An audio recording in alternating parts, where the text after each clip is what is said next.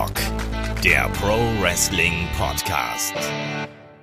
Ja, hallo und herzlich willkommen zu Headlock, dem Pro Wrestling Podcast, Ausgabe 216 und damit herzlich willkommen zur Headlock Weihnachtsausgabe. Heute sprechen wir über die Matches für die Ewigkeit und genau über die Kämpfe, Events und Segmente, die wir uns gerne ganz beschaulich zu Weihnachten anschauen. Mein Name ist Olaf Bleich, ich bin euer Host und vielleicht merkt ihr es ja schon, irgendwas ist anders. Ähm, vielleicht geistert hier noch irgendwo der Geist der Weihnacht irgendwie durch die Wände. Vielleicht liegt es auch am zu vielen Glühwein. Wir haben unser Programm ein bisschen ja anders gestaltet, als wir es sonst machen. Denn heute sprechen wir über unsere Lieblingsmatches, unsere äh, Lieblingssegmente und Ereignisse. Und das machen wir in Zweierteams. Also sprich, wir haben gleich äh, drei große ja, Podcast-Blöcke mehr oder weniger, wo wir dann in äh, Zweierteams über ganz bestimmte Matches, Events oder auch Segmente oder auch einfach andere Begebenheiten im Wrestling sprechen. Und äh, ja, das ist dann der Plan für heute. Aber bevor wir dazu kommen, natürlich wisst ihr, es ist Weihnachten und äh, zu Weihnachten, da gibt's Geschenke. Ähm, schaut gerne bei headlock.de und bei uns auf der Facebook-Seite vorbei. Da haben wir jetzt natürlich wieder zum vierten Advent und zum ersten Weihnachtsfeiertag ähm, unsere Gewinnspiele laufen. Schaut gern da vorbei. Ähm, da gibt's unter anderem ein wunderschönes Headlock-Shirt von uns zu gewinnen und natürlich auch äh, eine PS4-Version von WWE 2K19. Also wer bei dem ersten Gewinnspiel nichts abbekommen hat, der kann jetzt noch mal einsteigen. Und ansonsten, ja, was könnt ihr für uns tun? Ihr könnt natürlich auch gerne mal bei uns auf Patreon oder Steady vorbeischauen. Da gibt es jetzt auch ganz viele aktuelle Inhalte. Sehr interessant natürlich ähm, das Gastspiel mit Dominik Roth, einem Ex-Wrestler, der jetzt über seine ja jetzige Wrestling-Philosophie so ein bisschen plaudert und darüber, ähm, wie er die Stilveränderung im Wrestling findet. Und dann natürlich auch ähm, die Helden aus der zweiten Reihe gehen jetzt auch bald wieder an den Start äh, über Brian Pillman. Da sprechen Shaggy und ich über also die Loose Cannon, Flying Brian, wie auch immer. Aber ich würde sagen, gar nicht so viel Rumgelaber hier. Ihr wisst, wie ihr uns erreichen könnt, kennt ihr alles, habe ich schon tausendmal gesagt. Ähm, ich würde sagen, wir starten gleich durch mit der äh, Weihnachtsausgabe und da beginnen wir doch einfach mit äh, dem Shaggy und dem Chris, der euch da was, die euch da was zusammengepackt haben. Viel Spaß dabei. Ja, vielen Dank, Olaf, für die Überleitung. Äh, jetzt sind Shaggy und ich dran. Shaggy, alles klar bei dir, so kurz vor Weihnachten? Alles super, ich freue mich auch drauf. Ich habe mir auch ein paar Sachen ausgesucht, die mir wirklich was bedeuten tatsächlich auch mal. Und ähm, da bin ich schon gespannt, was deine Meinung dazu ist. Und ich weiß, dass du, du hast ein bisschen auch auf Qualität geachtet, wohin bei mir hingegen die Qualität nicht so eine große Rolle gespielt hat, wie wir gleich erfahren werden. Ich habe mir zwei Matches ausgesucht und ein großes Ereignis und du hast dir sogar drei Matches an der Zahl ausgesucht. Dann würde ich sagen, fang du doch mal lieber an, lieber Chris. Äh, ja, kann ich gerne machen. Ich habe mir aber auch nur drei Matches ausgesucht, weil ich dachte, der Shaggy kommt jetzt mit so ganz, ganz vielen ollen Kamellen an. Da will, muss ich mindestens drei Matches haben. Ähm, ich fange einfach mal an mit einem Klassiker der jüngeren Vergangenheit, nämlich von äh, NXT Takeover Chicago 2017. Tyler Bate gegen Pete Dunne um die UK Championship. Und äh, das hast du doch bestimmt auch gesehen, oder? Das habe ich auf jeden Fall gesehen und äh, das Match hat mich hellauf begeistert. Ich meine, ich kenne beide sehr gut, gerade in Tyler Bate, da war ja oft auch in Deutschland unterwegs, da habe ich ihn regelmäßig gesehen. Aber das Match der beiden gegeneinander, das war schon was Besonderes für WWE-Verhältnisse. Ja, auf jeden Fall. Also ähm, was sie da abgeliefert haben, da konnte man so, so sehen, ihnen wurden anscheinend keine Grenzen gesetzt. Den beiden wurde gesagt, äh, geht raus, zeigt, was ihr könnt. Und ich glaube, das war auch so ein ähm, ja, das war so das Match, was Pete Dunn so richtig overgebracht hat bei der Crowd, die jetzt nicht unbedingt äh, das englische oder britische Wrestling verfolgt. Und äh, das ein, ein unfassbares Match. Also ich glaube, es sind knapp 16 Minuten gewesen, wenn mich jetzt nicht alles täuscht. Ja, 15 Minuten 27. Und was die da rausgehauen haben, ähm, also die äh, an Moves, die die sich gegenseitig an den Kopf gehämmert haben, das siehst du normalerweise nicht in einem 30-Minuten-Match. Das ist richtig. Und gerade, gerade, äh, ich würde auch sagen, das ist eines der best, besten Matches der, der letzten Jahre definitiv im WWE TV gewesen. Das war schon was, was Geiles. Und Pete Dunn hat einfach gezeigt, dass ihm möglicherweise die Zukunft gehören kann. Klar ist Tyler Bate auch ein ganz, ganz großartiger Wrestler, auch ein sehr charismatischer Typ der ist halt auf jeden Fall ein bisschen kleiner. Wer weiß, wie sich das Wrestling in den nächsten Jahren entwickeln wird. Vielleicht werden wir mehr solche Leute in der Größenordnung, körperlichen Größenordnung haben. Dann hat er vielleicht noch andere, größere Chancen, aber in Pete Dunn, dem, dem sehe ich echt sehr, sehr viel Potenzial. Bei dir wahrscheinlich nicht anders, Chris. Nee, überhaupt nicht. Also Pete Dunn, äh, wenn sie mit dem nicht irgendwelchen Mist machen, dann ist das äh, einer der absoluten Topstars der Zukunft. Der, äh, der Typ hat halt eine Ausstrahlung, ähm, das ist unglaublich. Das merkst du ja auch, wenn du den live siehst. Der kommt in die Halle und füllt diesen Raum aus, so mit seiner Aura. Und äh, er verkörpert diese, dieses biestige, äh, auf jeden Fall sehr gut, dieses um jeden Preis gewinnen wollen, dieses so ein bisschen animalische, was er an sich hat. Und äh, das kam in diesem Match ja auch gut zur, äh, zur Geltung. So Tyler Bates so ein bisschen, ja, so, so ein bisschen glatt geleckt, würde ich sagen. Ihm fehlt teilweise noch ein bisschen äh, der Charakter. Ähm, und äh, ja, eher, eher so das, das glattere Babyface und Pete Dunn fängt direkt an mit seinen, äh, mit seinen fiesen Fingermanövern und, und was nicht allem. Und äh, die, diese Kontersequenzen zwischen den beiden, die sind einfach unglaublich gut. Also man merkt wirklich, dass, äh, dass die zwei eben in der UK-Szene schon oft miteinander im Ring gestanden haben. Das ist so eingespielt und so gut, aber äh, es wirkt trotzdem unglaublich stiff und hart, was die sich da gegenseitig an den Kopf schmeißen. Also äh, relativ zu Anfang, wo er, äh, wo Pete Dunn Tyler Bates schon auf, de, äh, auf den Apron haut, ähm, ouch. Also Ouch auf jeden Fall. Ja. Also Ouch konnte man in dem Match auf jeden Fall ein paar Mal ganz laut rufen und wahrscheinlich haben das die beiden Kontrahenten auch mehrmals schon gedacht in dem Kampf. Das kann ich mir ganz gut vorstellen. Ja. ja dieses Fingermanöver hast du angesprochen, das ist, aber Pete Dunne ist also wirklich so ein Unikat. Also er ist wirklich, so, so einen gibt's nicht nochmal und das macht ihm schon schon zu was ganz Besonderem und deswegen sehe ich auch so viel Potenzial in ihm. Ähm, Tyler Bate hast du gesagt, dem fehlt noch ein bisschen ja der Charakter, das ist richtig, aber er ist schon charismatisch, er, er, er, er, strahlt irgendwas aus. Er ist am Mic, der aber auch noch nicht so gut, also da fehlt ihm auch noch ein bisschen was, Mhm. aber der hat Potenzial. Ihm kommt wirklich möglicherweise nur die, äh, seine Größe irgendwie eher zum Verhängnis irgendwann. Wir werden sehen. Auf jeden Fall ein gutes Match, was du ausgesucht hast. Magst du noch was dazu sagen? Äh, zu Tyler Bate würde ich noch was sagen. Ich glaube, mit seiner Größe ist es gar nicht so die Sache, weil äh, dieses Big Strong Boy Image, was er hat, das, das passt ja schon gut. Der Typ ist ja auch unfassbar stark. Also, äh, wenn man sich gerade so Matches gegen Heavyweights anguckt von ihm, ähm, den kann man auf jeden Fall sehr gut vermarkten. Ich, es fehlt mir einfach noch so ein bisschen äh, so, so ein Charakter, der greifbar ist. Und Dunne ist halt so ein, ja, so ein liebenswerter Drecksack einfach.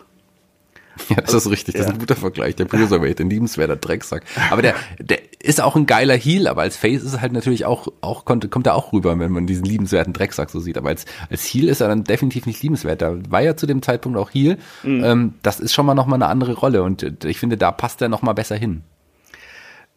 Auf jeden Fall, aber ich glaube, momentan will ihn halt einfach keiner als Heel sehen, weil er so unfassbar gut ist. Das ist richtig. Das ist halt so, so, so ein mitreißender Wrestler, mit dem, was er im Ring macht und auch ähm, wie er seinen Charakter verkörpert. Also äh, das Match, solltet ihr es nicht gesehen haben, unbedingt nachholen.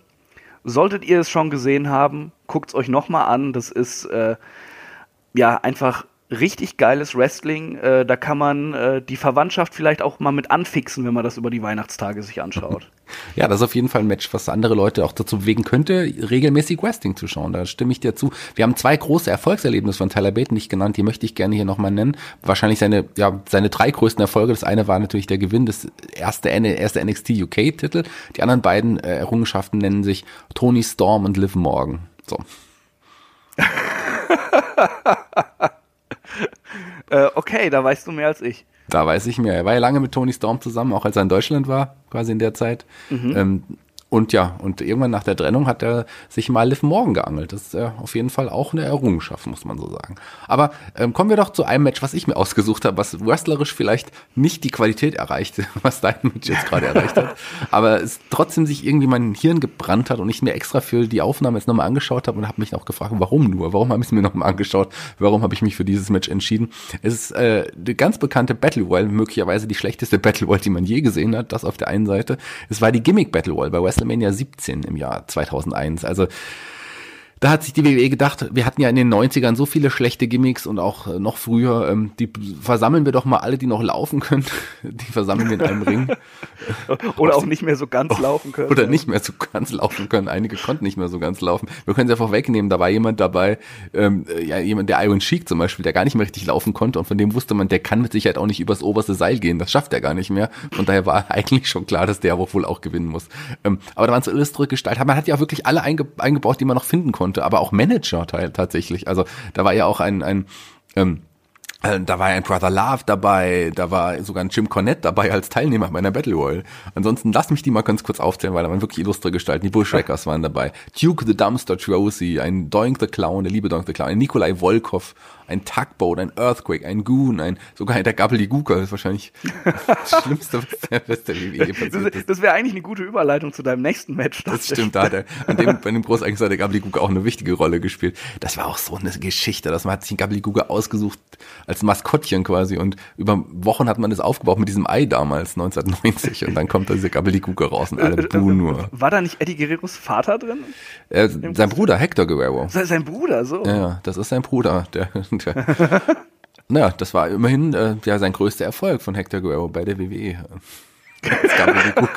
Aber ich weiß nicht, ob Gabeliguka, ob er jetzt auch in, unter dem Kostüm gesteckt hat bei, bei der WrestleMania 17, das weiß ich nicht. Ein Michael Hayes war noch dabei, ein One-Man-Gang, ein, ein Kamala, der wie gut zu guten alten Zeiten begleitet wurde von Harvey Whippleman sogar und Kim Shee. Also das war ähm, Steve Lombardi, der Brooklyn Brawler, als Kim Shee, der auch im, im Ring mit, mitgemacht hat und sogar der coole Repo Man und ein Sergeant Slaughter. Aber am Ende war es dann tatsächlich der Iron Sheik, der Hillbilly Jim zuletzt eliminiert hat. Hast du Tugboat vergessen? Tugboat, den habe ich glaube ich erwähnt, Tugboat. Und okay. all diese, diese Gimmick Battle Royale, die dauerte keine vier Minuten, das musst du dir auch mal vorstellen. alle draußen. Und am Ende, als Iron Sheik feiern wollte, konnte man natürlich das amerikanische Publikum nicht so zurücklassen und dann hat Sergeant Slaughter nochmal seinen Sleeper Hold angesetzt und hat den, den Iron Sheik ins Land der Träume geschickt für 20 Sekunden oder so. Also das, du hast es dir doch auch nochmal angeschaut, oder nicht, oder? Äh, ich ich, ich habe es mir tatsächlich nicht nochmal angeschaut, äh, weil du das Match so spät geschickt hattest. Ja. Äh, aber ähm, ja, ein, ein großartiger Quatsch. Also äh, sollten eure Verwandten Vorurteile gegenüber Wrestling haben, dann bestärkt sie, indem ihr ihnen ja, dieses ja, Match zeigt, wolltest du genau, sagen. Genau, dann bestärkt ihr sie darin, wenn ihr über die Feiertage sagt, komm, Oma, wir gucken mal die Gimmick Battle Royale. Ja, das also der, allein der Einmarsch der Wrestler hat ja länger, also ich glaube, der, der, der Einmarsch des Iron Sheik allein hat länger gedauert, als bis er endlich zum Ring war, als die ganz gesamte Gimmick Battle Royale insgesamt. Aber es ist schon was Witziges gewesen. Ich meine, ich habe die ganzen Charaktere damals alle schon mitgemacht und es war schon witzig, die alle wieder zu sehen. Auch ein, ein Brother Love als, als in dem Fall als, als, als Wrestler mit seinem roten Kopf und warum auch immer war da war, war da ein Jim Cornette dabei. Das habe ich auch nicht verstanden man hat ja nicht mehr so viele äh, ja noch Lebende aus der Anfang der 90er gehabt, die man jetzt noch einsetzen konnte mit ihren Gimmicks. Von daher musste man sich mit denen zufrieden geben. Und das war schon echt schwere Kost, aber irgendwie unterhaltsam, die Leute nochmal zu sehen. Aber die sind alle zum Teil, also ein Reaper Man zum Beispiel auch in die, in die Breite so ein bisschen gegangen. Also ein, Michael Hayes, der sah noch ganz fit aus, der sieht ja heute immer noch so aus wie damals. Mhm. Aber ansonsten, naja, also sagen wir mal, ansonsten hüllen wir den Mantel des Schweigens über diese Battle Royale. Aber irgendwie hat die schon ihren Bestand in der Geschichte und ich finde es doch cool, das nochmal gesehen zu haben, aber ich hoffe, ich vergesse es jetzt wieder und schaue es mir vielleicht frühestens in 20 Jahren nochmal an. also eher sowas, äh, wenn ihr alleine seid zu Weihnachten und wollt mal richtig lachen und richtigen Wrestle-Trash sehen, dann die Gimmick Battle Royale anschauen. Nee, auch die nicht. Aber man kann da auch nicht wirklich lachen mit offenen Mund und denkt sich, oh Mann, gerade der Iron Sheik, der wirklich kaum noch laufen konnte, der gewinnt dann am Ende auch noch. Aber naja, egal. Warum Schaut, hast du es dir dann ausgesucht? Ich weiß es nicht mehr, aber ich habe eine positive Erinnerung. Ich werde es jetzt vergessen und wie gesagt, in 15 Jahren wahrscheinlich wieder denken, ach, das gucke ich mir mal wieder an. Das war doch, glaube ich, ganz witzig, die ganz alten Charaktere nochmal zu sehen. Mhm. Aber es ist auf jeden Fall tatsächlich was, was irgendwie Teil meiner Geschichte irgendwie ist und warum auch nicht. Äh, ja, äh, wunderbar. Da schaue ich mal, ob du die Qualität jetzt mit deinem Match, mit deinem Match, nächsten Match, was du dir ausgesucht hast, noch anheben kannst. Ich glaube doch sehr. Äh, Egal, was jetzt kommt. Schau, auch wenn du das Blindfold-Match von Jake the Snake Roberts gegen Rick Martell, auch wenn du jetzt ähm, den Finger auf, auf Doom oder so raussuchen würdest, selbst das wäre besser als diese Gimmick Battle Royale. äh, nein, ich äh, gehe ins Jahr 2016 zu Extreme Rules da gab es ein wunderschönes, sehr, sehr actionreiches Match. ein Fatal Four Way um die Intercontinental Championship zwischen Titelträger The Miz, Cesaro, Kevin Owens und äh, Sami Zayn. Und äh, ich habe immer so den Eindruck, dieses Match ist so ein bisschen untergegangen. Vielleicht auch, weil äh, bei der gleichen Show noch dieser sehr geile Main Event war zwischen Roman Reigns und AJ Styles. Mhm.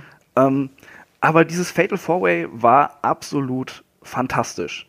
Das geht, äh, lass mich kurz nachschauen, ähm, etwas über 18 Minuten. Und dieses Match ist so unfassbar vollgepackt mit Action. Das ist unglaublich. Ähm, es, es, fängt halt direkt an, äh, also Ringgong läutet, Sami Zayn läuft sofort auf Kevin Owens zu und verpasst ihm den Helluva-Kick. Äh, weil damals hatten sie ja noch die Fehde. Ähm, und äh, einfach großartig. Allein die Reaktion von Cesaro, als er, als er diesen Kick sieht. Und äh, von da an geht es eigentlich nur noch ab. Also äh, ob jetzt nur zwei Mann im Ring sind, drei Mann, alle vier. Äh, es ist ein Hin und Her von geilen, spektakulären Manövern, tollen Kontersequenzen, äh, wirklich unfassbaren Nearfalls, wo, wo du halt merkst, wie diese ganze Halle denkt, okay, jetzt ist vorbei. Nein, jetzt ist vorbei, jetzt ist vorbei. Und diese Halle ist von, keine Ahnung, ja, ich glaube, glaub, seit dem Kick von Zane an, an Owens ist die dabei und fiebert richtig mit und, und äh, blüht immer weiter auf einfach. Und es ist unfassbar laut in diesem Match. Äh, es, es geht Schlag auf Schlag einfach nur. Du weißt hinterher einfach nicht mehr, wer kann dieses, äh, wer kann das Ding gewinnen. Das, also es kommt jeder in Frage. Ähm, und Cesaro liefert in diesem Match eine unglaubliche Leistung. Also ich weiß noch, als ich das damals geguckt hatte, da war ich mir sicher, nach diesem Match haben die jetzt einen, einen großen Singles-Push für Cesaro vorgesehen. Weil äh, das war halt wirklich so, so, so ein Showcase einfach für ihn. Einmal für die Fehde Owens gegen Zayn, ein Showcase, was super geklappt hat. Und für Cesaro alleine, der ähm, einfach super viele Aktionen ausgeführt hat, der eigentlich der Held so, so dieses Matches war und auch unfassbar viel gefressen hat und trotzdem immer wieder ausgekickt ist. Bis dann natürlich gut äh, zum Schluss äh, The Miz sich den Sieg ergaunert hat, aber das war äh, ein wirklich sehr, sehr schnelles, spektakuläres, spannendes und auch super spaßiges Match. Also ähm, ich könnte dir jetzt so aus dem Stegreif nicht sagen, ob ich schon mal in der WWE ein besseres Fatal Four Way gesehen habe. Ja, auch bei den Namen her. Wobei The Mist wirkt natürlich wie ein Fremdkörper vom Namen irgendwie, aber tatsächlich hat er doch, also weil ich mich erinnere, richtig gut in dieses Match noch irgendwie gepasst. So ein Charakter. Ja, ja, weißt du was? Äh, Miss vom Namen her, man, man verbindet ja immer noch den alten Miss so ein bisschen damit. Ja. Denkt man immer, ja, okay, äh, Fremdkörper oder so. Aber das ist, der ist halt auch ein richtig guter Wrestler geworden. Da kann man ja auch nichts gegen sagen. Also was der gerade so in den letzten, ja, dreieinhalb, vier Jahren oder so für Matches gehabt hat mit Leuten, der ist ja richtig gut. Und äh, wenn du dann halt ja wirklich so hochklassige Catcher noch mit ihm im Match hast, die dann noch das Tempo äh, vorgeben, dann äh, passt der da super rein. Aber auch, da hat man ja auch beim äh, Triple Threat gesehen, bei WrestleMania dieses Jahr mit äh, Finn und Seth Rollins. Ja, da da war er ja auch kein Fremdkörper oder sowas. Also, äh, also wirklich ein fantastisches Match, was unfassbar viel Spaß macht. Ähm, auch das ist meiner Meinung nach so ein Ding, das kann man einfach mal jemandem zeigen, so hier, guck mal, das ist Wrestling. Und der wird danach nicht sagen, oh, was für ein Quatsch oder sowas, äh, sondern eher beeindruckt sein von dieser äh, schnellen, richtig geilen Action, die, die da vorgeht. Also ein, ein wirklich richtig, richtig geiles Match. Ich kann es nicht hoch genug loben.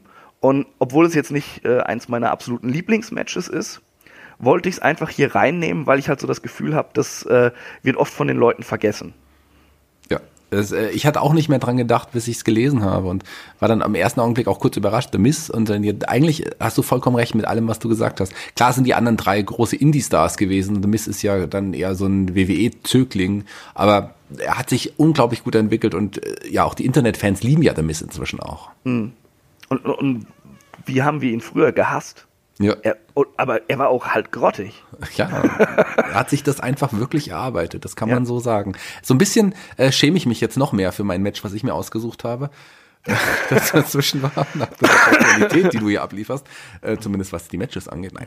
Ähm, aber für mein nächstes Match, was ich mir ausgesucht habe, muss ich mich nicht schämen, obwohl das Match natürlich auch nicht gut war, wirklich schlecht. Und das ist eher, wenn du jemandem Wrestling zeigen willst, kein Match, was du ihm zeigen solltest. Ich habe das auch, weil ich es mir heute Morgen nochmal angeschaut habe mit meiner Freundin, die da ist und ein bisschen kränklich ist, ähm, habe ich zur Aufmunterung dieses Match gezeigt. Ich glaube, mir ging es danach nicht besser, im Gegenteil. Aber für mich hat das Match eine ganz, ganz große Bedeutung tatsächlich, weil es das Match meiner Kindheit im Grunde war. Und ich rede von dem Match bei des Survivor Series 1990, von dem Perfect Team, Mr. Perfect zusammen mit der Demolition, die zu dem Zeitpunkt zu dritt waren, gemanagt von äh, Mr. Fuji damals noch. Und die Gegner waren die Warriors. Der Ultimate Warrior, damaliger World Champion, der Texas Tornado, Kevin Eric, der Intercontinental Champion und das äh, ja neue Team in der WWE damals, in der WWF damals, die Legion of Doom, ehemals Road Warriors. Und ich fand als Kind schon so cool zum einen, weil ich kannte die Road Warriors von vorher, also die, die Legion of Doom noch aus, aus der alten NWA, WCW-Zeiten, weil ich, ich habe 89 angefangen Wrestling zu schauen. Und die fand ich schon immer ganz cool. Und als sie dann mit Wow, what a wash bei der WWE debütiert sind, bei der WWF, Entschuldigung, ähm, war ich hin und weg. Das war einfach mein absolutes Lieblings-Tag-Team. Und den Ultimate Warrior fand ich auch großartig, einer meiner absoluten Lieblings-Wrestler. Und der Texas Tornado, der Modern Day Warrior, deswegen kam auch nochmal der Name äh, Warrior passend hinzu, ähm, Kevin Eric, der war zu dem Zeitpunkt mein erster richtiger, absoluter Lieblingswrestler. Ich habe den geliebt, ich fand den so großartig. Für mich gab es zu der Zeit nur David Hasselhoff und K1 Eric, das waren so die coolsten für mich einfach. Es tut mir leid, dass ich so sagen muss. Und ich habe irgendwann mal in einem T-Shirt-Shop, wo man so T-Shirts bedrucken kann, so bei uns in der Innenstadt, mein erstes Wrestling-Shirt entdeckt, beziehungsweise war es ein Pullover, ein weißer Pullover und da drauf gedrückt war das äh, war ein Bild von den Vieren, wie sie sich irgendwie äh, vorher von der Show ein Interview gegeben haben. Diese vier Wrestler, die Warriors. Und das habe ich voller Stolz in der Schule damals getragen. Das war in der Zeit, bevor es den großen Wrestling-Boom noch gab. Ich glaube, alle haben mich für bescheuert gehalten. Ich fand mich cool damals mit dem Shirt. Und einfach, ich fand's einfach geil. Diese, die, ich habe damals sogar noch an Carsten Schäfer und Uli Fessler mal eine, eine, einen Fanbrief geschrieben, dass sie mich bitte mal, wenn einer der vier, weil das ist meine absoluten vier Lieblingswrestler, wenn einer der vier mal kämpft, bitte mal im Fernsehen grüßen sollen. Das haben sie nie gemacht, komischerweise. Wie süß. Ich war der Riesenfan. Und dann aber, wirklich so. darf ich mal ganz kurz Na einhaken? klar, sorry. Als du gerade über das Interview gesprochen hast, Ja. hast du dir das nochmal angeguckt jetzt? Natürlich habe ich mir angeschaut. Alter, das ist das- ganz schlimm, wie sie alle schreien da. Das ist das Beste, du verstehst halt kein Wort. Es fängt an, dass einer schreit, der nächste kommt ran, der schreit noch lauter. Das hat mich voll erinnert, ich war letztens mit meiner Freundin im Theater und da haben sie, da haben sie das so, so da war halt so, so, so ein inkompetenter äh, Polizist. Ja. Der musste, immer, der musste immer Meldungen machen, dann irgendwie an seinen Vorgesetzten, der ihn angeschrien hat hatte so einen Schnauzbart und dann, und, und dann so, jetzt ist aber gut, ich, jetzt gebe ich Ihnen meinen Vorgesetzten. Und es ging halt immer weiter. Und, und es, dieser Vorgesetzte hatte immer einen größeren Schnauzbart und hat noch lauter und unverständlicher gebrüllt. Und genau so kam mir das hier äh, bei diesem Interview vor. Ich habe teilweise kein Wort verstanden. Aber so wurden Interviews ja damals geführt. Also, fast alle haben damals bei Interviews geschrien. Ich weiß auch nicht warum. Und die vier haben das besonders nochmal gezeigt, wie, wie man es besonders machen kann. Es war wirklich ganz schlimmes Interview, sie. Am Ende noch mit der Warrior nochmal geschrien. Keine Ahnung, was sie da zusammengeschrien haben, aber es ging, war auf jeden Fall irgendwas gegen das Perfect Team. Aber, und das Match selber, das ist natürlich auch ein Match zum Abgewöhnen, so ein bisschen. Also, mh, da gab es dann irgendwann im K, als erstes wurde, glaube ich, damals äh, ähm, X eliminiert, der sowieso schon äh, gesundheitlich angeschlagen war. Deswegen kam ja Quash überhaupt damals in dieses äh, in, zu Demolition noch hinzu. Und dann wurden plötzlich die Legion of Doom und Demolition disqualifiziert, weil sie zu viert aufeinander losgegangen sind. Warum auch immer. So hat man einfach mal alle gleich dann disqualifiziert. Was später am Abend noch mal da gab es noch einen Countout, wo nur einer ausgezählt war bei einem anderen Kampf. Ähm, das hat überhaupt gar keinen Sinn ergeben, dass man das jetzt so gemacht hat. Aber naja, am Ende blieb dann natürlich der Ultimate Warrior siegreich. Und äh, ja, und an- bei dieser Weise gab es ja noch so ein Finale, wo dann die ganzen Sieger der ganzen Elimination-Teams nochmal gegeneinander angetreten sind. Das fand ich ganz witzig. Und ich fand es nur schade, dass der Texas Tornado, mein absoluter Liebling damals, leider ausgeschieden ist durch eine unfaire Aktion äh, von Mr. Perfect, der den Ringpolster weggemacht hat und K1 Eric direkt dagegen geknallt ist. Und dann wurde er gepinnt, aber der Warrior hat die gleiche Aktion nochmal gefressen und der ist natürlich rausgekommen, weil der einfach auch der größere Star und größere Wrestler wahrscheinlich war. Aber es waren noch einige Abfucks in dem Match, oder? ganz viel, ganz schlimm. Also, also äh, ich hatte teilweise den Eindruck, dass äh, Carrie von Eric nicht so ganz wusste, wo er sich gerade befindet. Nee, der hatte auch nicht so seine beste Zeit. Also ich meine, der hatte eine gute Zeit, der war sehr erfolgreich bei der WWE, aber der hatte einen, nun leider einen sehr, sehr kurzen erfolgreichen Run. Der hatte ja auch Drogenprobleme, Alkoholprobleme. Ähm, dann wurde irgendwann, kurze Zeit später gab es den Steroidskandal, der ihn auch erstmal eine Zeit aus den Kamera, von den Kameras weggebracht hat. Und naja, also sagen wir mal so, der hat ja dann auch ein unrühmliches Ende wie ein Großteil der Van Eric-Familie. Mhm. Aber für mich war es halt, das habe ich alles damals nicht gewusst. Ich fand den einfach toll, weil ich fand, der sah cool aus. Der sah nicht mal cool aus jetzt im Nachhinein betrachtet. Aber damals fand ich, dass er cool aussah. Und ich fand den einfach cool. Und deswegen hat das Match für mich eine ganz, ganz besondere Bedeutung. Sicherlich wrestlerisch gesehen. Ähm, ja, sollten wir auch hier den Mantel des Schweigens drüber hüllen. Aber ich, ich fand es eigentlich ganz unterhaltsam, als ich es mir jetzt angeguckt habe. Also es, es, geht ja knapp äh, 15 Minuten und es kam mir nicht so lange vor. Also ich fand es lustig. Und vor allem kann man äh, in diesem Match mal wieder sehen, wie unglaublich gut Mr. Perfect einfach war. Ja, das muss man sagen. Mr. Der, Perfect, der hat dieses komplette Match zusammengehalten der, der strahlt einfach äh, überstrahlt, alles überstrahlt. Das war mit Abstand der beste Wrestler in dem Kampf. Mit Abstand wohl. so wahrscheinlich auch des ganzen Großereignisses. Ähm, das ist einfach ein großartiger Wrestler, der leider auch zu früh von uns gegangen ist und bei dem es mir wirklich schade ist, dass der noch nie dann einen World Title, einen großen World Title erringen konnte in der WWE, WWF oder auch in der WCW nicht. Und wir haben ja auch, glaube ich, die erste Folge der Helden aus der zweiten Ralle und äh, Ralle, Reihe, erste Helden aus der zweiten Reihe unseres ähm, ja, Patreon und Steady Formates ähm, extra Mr. Perfect gewidmet gab, weil er wirklich der Prototyp des Helden aus der zweiten Reihe mhm. irgendwie ist. Das ist ein, einer der größten Wrestler aller Zeiten, der viel zu wenig gewürdigt wurde, leider. Ähm, was ich noch zu, den, zu diesem Survivor Series Match sagen wollte, das wurde ja auch richtig gut aufgebaut, aber man hatte ja damals in dem Jahr nur vier große Ereignisse, aber es gab im Vorfeld, gab es noch diese Survivor Series Showdown Veranstaltung und davor noch ein Saturday Nights Main Event, wo die Fehde, der schon losging. Bei Saturday Nights Main Event, gab es damals schon ein Aufeinandertreffen vom Ultimate Warrior und den Road Warriors gegen Demolition. Und beim Survivor Series Showdown, das war das der Main Event Texas gegen Smash. Und da griffen alle nochmal ein am Ende. Und so wurde das Match richtig gut über Monate schon aufgebaut. Das fand ich halt, das ist etwas, was es heutzutage nicht so gibt. Und das war schon was Besonderes. Und das fand ich cool. Mich hat das damals wirklich richtig, richtig geflasht. Und ich hoffe, ich habe irgendwo diesen weißen Pullover noch. Wahrscheinlich wird er mir nicht mehr passen, aber den kann ich dann voller Stolz poste ich mal ein Foto, wenn ich den mal finde. ja, such mal bitte, den will ich das sehen. Das ich gerne. Okay, du, aber ein, wir müssen jetzt weitermachen mit einem wirklich guten Match mal wieder. Du hast, glaube ich, noch ein gutes mitgebracht.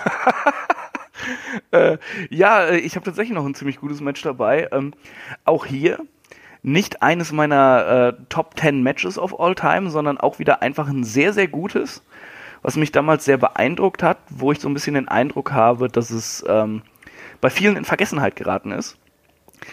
Und zwar vom äh, WWE One Night Stand 2008 das TLC-Match Edge gegen Undertaker um die vakante World Heavyweight Championship. Äh, mit der Stipulation, wenn der Undertaker verliert, muss er die WWE verlassen. Äh, ja, sieht man ja, was draus geworden ist. Ne? ähm, aber das war ein verdammt gutes TLC-Match. Und ähm, es hatte natürlich auch diesen Hauch des Besonderen, weil das ja eigentlich so, so ein Gimmick-Match ist, wo man sich den Undertaker nicht wirklich drin vorstellen kann.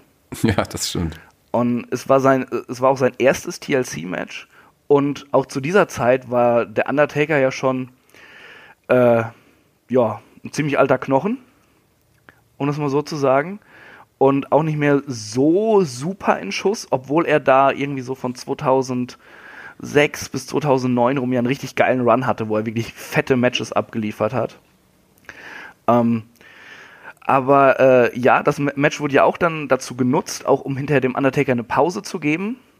Deshalb äh, hat er ja auch dann verloren, schlussendlich aber äh, es war einfach unglaublich, äh, äh, so diese Zeit zu sehen, was der Undertaker dann noch abgeliefert hat. Man dachte immer, okay, irgendwie so in den nächsten zwei Jahren oder so hört er wahrscheinlich auf. Auch nichts draus geworden.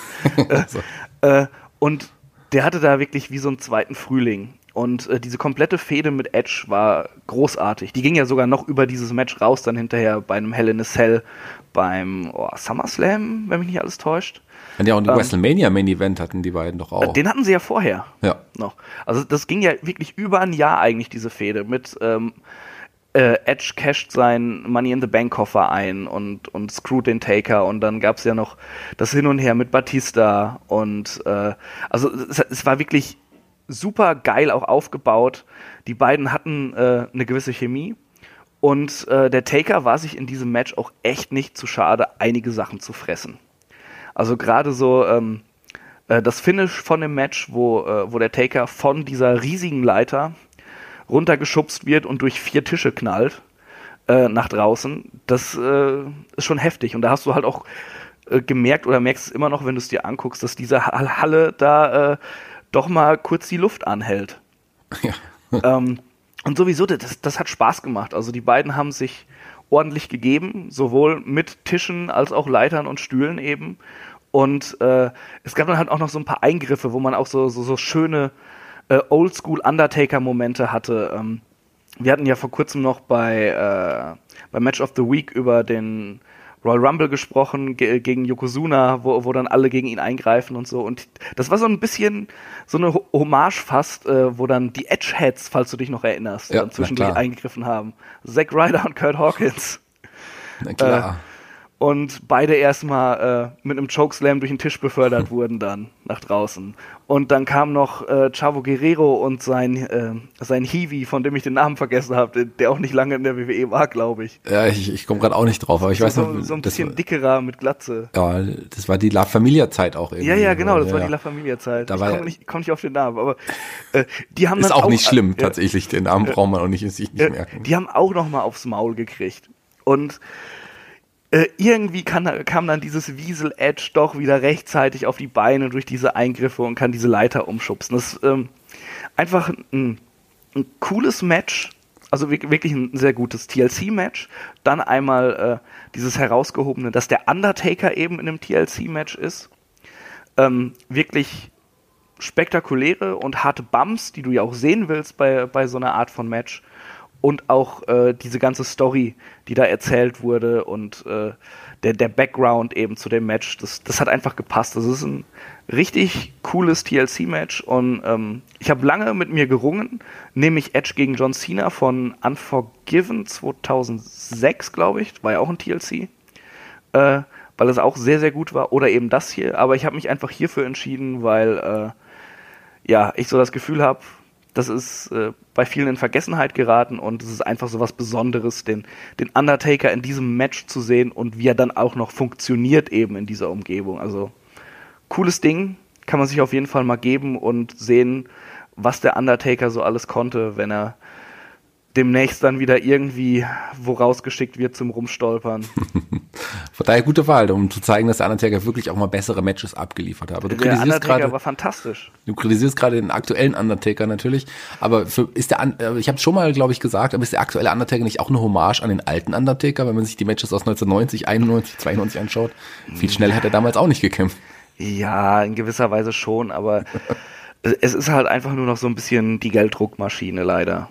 Äh, und ich, mir tut das immer so ein bisschen weh, weil ich ein riesen Undertaker-Fan bin äh, und auch immer sein werde, dann zu sehen, wie der Mann sich einfach nicht mehr richtig bewegen kann.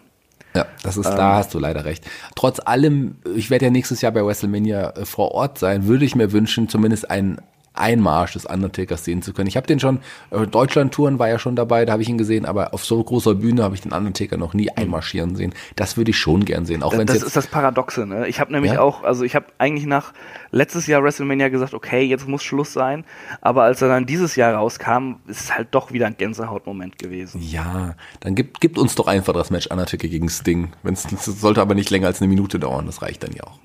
Aber der Einmarsch, der, bei dem können sie sich Zeit lassen. Ja. okay, äh, wir sollten uns auch noch eine Show aussuchen. Ich glaube, wir sind nämlich schon fast über der Zeit. Ja, ähm, dafür brauche ich für meine Show auch nicht so lange. Die Show, die ich mir ausgesucht habe, ist tatsächlich wieder auch eine Show, ähm, die meine erste große Show, die ich, mein erster Pay-Per-View, den ich wirklich ganz gesehen habe, komplett. Ich habe davor schon Monate Wrestling geschaut, aber das war mein erstes wirkliches großes Ereignis, was ich in voller Gänze anschauen durfte. Und das hat mich spätestens da zum großen Wrestling-Fan gemacht.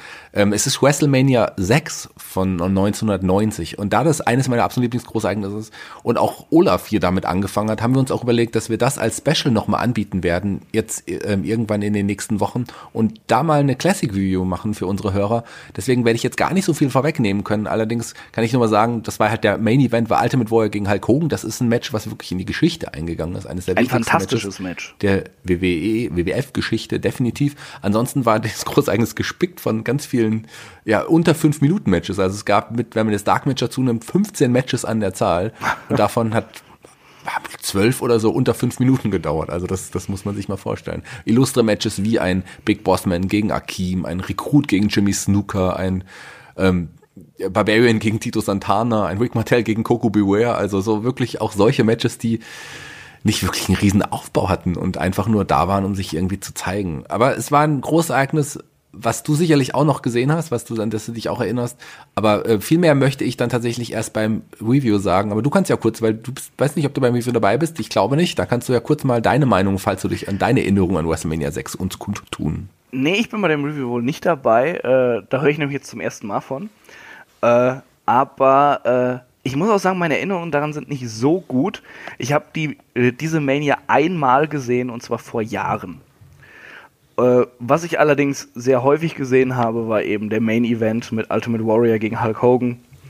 Und ähm, das ist immer wieder ein, ein sehr überraschendes Match, wenn man weiß, äh, was der, der Warrior und Hogan halt für Wrestler sind eigentlich. Ja. Das ist halt äh, ja vollkommen durchgeprobt gewesen, durchchoreografiert.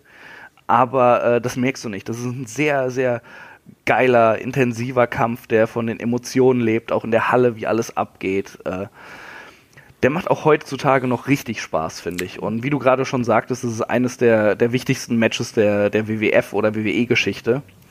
Und äh, ja, da, da kann man nur ein Ausrufezeichen hintersetzen. So ist es. Und das ist tatsächlich das einzige Match auf der ganzen Card gewesen mit Relevanz. Ich habe ja schon gesagt, dass die anderen Matches fast alle nur fünf Minuten noch nicht mal gedauert haben und drei von allen Matches sogar durch Count-Out bei einem WrestleMania äh, Pay-Per-View geendet haben. Also, ähm, aber ich bin ganz gespannt auf das Review. Das wird schon, das wird ganz witzig. Da werden Olaf und ich auf jeden Fall, ich glaube, ähm, mit David, wenn der zeitlich einrichten kann, darüber berichten. Da freue ich mich schon sehr drauf, weil das ist ein Wunsch, den ich schon immer hatte. Aber ich muss, konnte jetzt kein anderes Großereignis wählen, weil das wirklich für mich das äh, Großereignis ist, was mich letzten Endes zum Wrestling-Fan gemacht hat. Aber du hast uns auch noch, ich glaube, auch ein Pay-Per-View mitgebracht und es ist auch eine WrestleMania. ja, äh, die ist aber nicht ganz so, so emotional aufgeladen wie, wie äh, das, was du alles aufgezählt hast hier jetzt. Ähm, ich habe mir eine Mania genommen, wo ich einfach finde, äh, dass die ja, Spaß macht zu schauen. Das ist nicht meine Lieblingsmania, überhaupt nicht.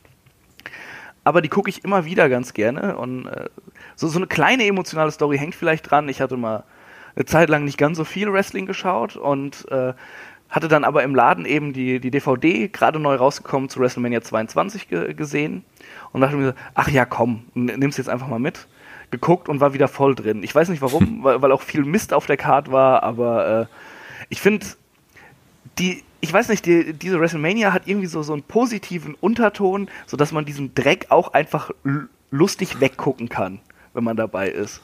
Also, ähm, Big Show und Kane gegen Kalito und Chris Masters, äh, ja, egal, ist halt ein Opener. Äh, die Tag Team Gürtel muss man dazu ja, sagen. Ja, ja, genau, um, um die, die World Tag Team Championship. Dann war aber ein Money in the Bank Ladder Match dabei. War zwar meiner Meinung nach nicht so gut wie das im Jahr davor, wo es eingeführt wurde, aber war schon echt gut. Und äh, ich mochte auch äh, ja, JBL gegen Chris Benoit. Chris Benoit war, war ähm, ja, auch äh, bei allem, was da sonst so passiert ist, war halt ein fantastischer Wrestler. Und ich mochte den Charakter von JBL eigentlich immer ganz gerne als Heel. Äh, und natürlich dieses unglaubliche Hardcore-Match Edge gegen Mick Foley, ähm, wo dann zum Schluss Foley durch den äh, brennenden Tisch nach draußen gespiert wird. Äh, ein, ja, ein unfassbar geiles Match. Geiles Match, was heutzutage nicht mehr so sehen würde in der WWE. Genau, wollte ich gerade sagen. sieht man heutzutage nicht mehr ein Match, was definitiv auch in Erinnerung geblieben ist. Im Gegensatz zu dem Match, was als nächstes auf der Karte stand. ja, ein Handicap-Match, der Boogeyman gegen Bugatti und Chamel. Das ist halt der, der Trash, der da muss man halt drüber schmunzeln können. Ja, an die Fehde äh. Boogeyman gegen Bugatti kann man sich ja noch erinnern. Bugatti hatte ja richtig Angst auch immer vor, dem, vor dem, vor dem Boogeyman und das mündete dann in diesem sehr kurzen Match bei WrestleMania. Ja, wo er die Würmer zu fressen bekam. Ja, ähm, ja äh, äh, braucht man nicht äh, entweder drüber lachen oder einfach vorspulen, dauert eh nur knapp vier Minuten das Ding. Aber es war auch noch ein, ein super Frauenmatch auf der Karte. Mickey James gegen Trish Stratus um die äh, Women's Championship damals. Äh, eine aufgebaute Fehde tatsächlich für die damalige Zeit, auch nicht so das Übliche. Und halt einfach, ähm, ja, zwei absolute Könner. Ja, eine richtig also, gute Fehde auch. Also ja. war die äh, Frauenfehde neben Trish und Lita auf jeden Fall, die die Zeit damals geprägt hat. Das war geile, Mickey James war ein geiler Charakter. Also ich fand das toll und ich habe mich damals auf dieses Match sehr gefreut. Das Match war auch nicht schlecht. Das Match fand ich echt klasse. Also das war, glaube ich, so, so der, der Punkt, wo mir als, äh, als äh, ja, jugendlichem Smartmarkt dann zum ersten Mal klar wurde, hey, äh, Frauenwrestling kann auch richtig cool sein. Das ist nicht nur eine Pinkelpause. Ja. Ähm, ja, tolles Match. Undertaker gegen Mark Henry in einem Casket-Match. ja, halt sehr langsam, aber okay. Ja, aber das sagt, Mark Henry einer der Gegner, warum der Undertaker so viele Siege erreichen konnte bei WrestleMania. Das waren ja, groß, ja. größtenteils wirklich äh, mit King Kong Bundy und, und Karma, Mustafa, wen er da alles hatte. Also das waren ja schon äh, ja Underkader, Mitkader, die er dann oft als Gegner mhm. hatte. Mark Henry war zu dem Zeitpunkt tatsächlich auch kein Main Eventer. Das war ja nur kurzzeitig. Ähm, schlecht war das Match nicht, aber es war halt natürlich auch nicht gut. Nee, es war vor allem unfassbar langsam. Ja. Äh, Danach aber richtig spaßiges Match, wie ich finde. No Holds Barred, Shawn Michaels gegen Mr. McMahon. Äh, wenn man einfach mal so 20 Minuten sehen will, wie Vince McMahon verprügelt wird, was man wahrscheinlich gerne möchte, so wie Raw momentan aussieht, äh, einfach dieses Match gucken. Es ist hart und, und auch blutig, was auch sonst zur damaligen Zeit aber es ist auch verdammt witzig, denn es greift natürlich noch Shane ein, der dann noch auf die Fresse bekommt und die Spirit Squad kommt raus. Die äh, Spirit Squad. Die, die, dann auch noch abgefertigt wird. Äh, sehr, sehr schön. Also ich, ich gucke das Match immer wieder gerne, ich finde es einfach unterhaltsam. Äh, dann hat man noch de, äh, das Triple Threat Rey Mysterio gegen Orton und Angle um die World Heavyweight Championship, wo Rey Mysterio World Heavyweight Champion wurde. Kann man nur drüber denken, was man will, aber Für war ein Eddie. schönes für ja, Eddie. Ja, ja, ganz schlimme Story. Kann man drüber denken, was man will, aber das war ein schönes, flottes Match. Äh, über den Playboy Pillow Fight zwischen Tori Wilson und Candice Michelle hüllen wir jetzt einfach mal das Mäntelchen des Schweigens. Was, bin ich ein großer Fan von, tatsächlich. Ja, ja, das war mir klar. ja, so. Also aber äh, sehr geiler Main Event okay. zwischen John Cena, der von komplett Chicago gehasst wurde, und Triple H äh, über 22 Minuten. Echt sehr, sehr guter Main Event den ich mir auch immer wieder gerne angucke. Also ist halt einfach so alles bei äh, auf dieser Card und äh, deshalb finde ich, kann man die locker weggucken, hat Spaß dabei. Kann man auch mal so nebenher laufen lassen und äh, hoffen, dass äh, beim Boogeyman oder beim Playboy Pillow Fight nicht die Verwandtschaft in den Raum kommt. ja, das ist richtig. Bei beiden Matches nicht, das stimmt. Am besten niemand in den Raum kommen sollte. Ja. Ja, äh, gute Auswahl, finde ich. Hat Spaß gemacht mit dir, Chris, irgendwie.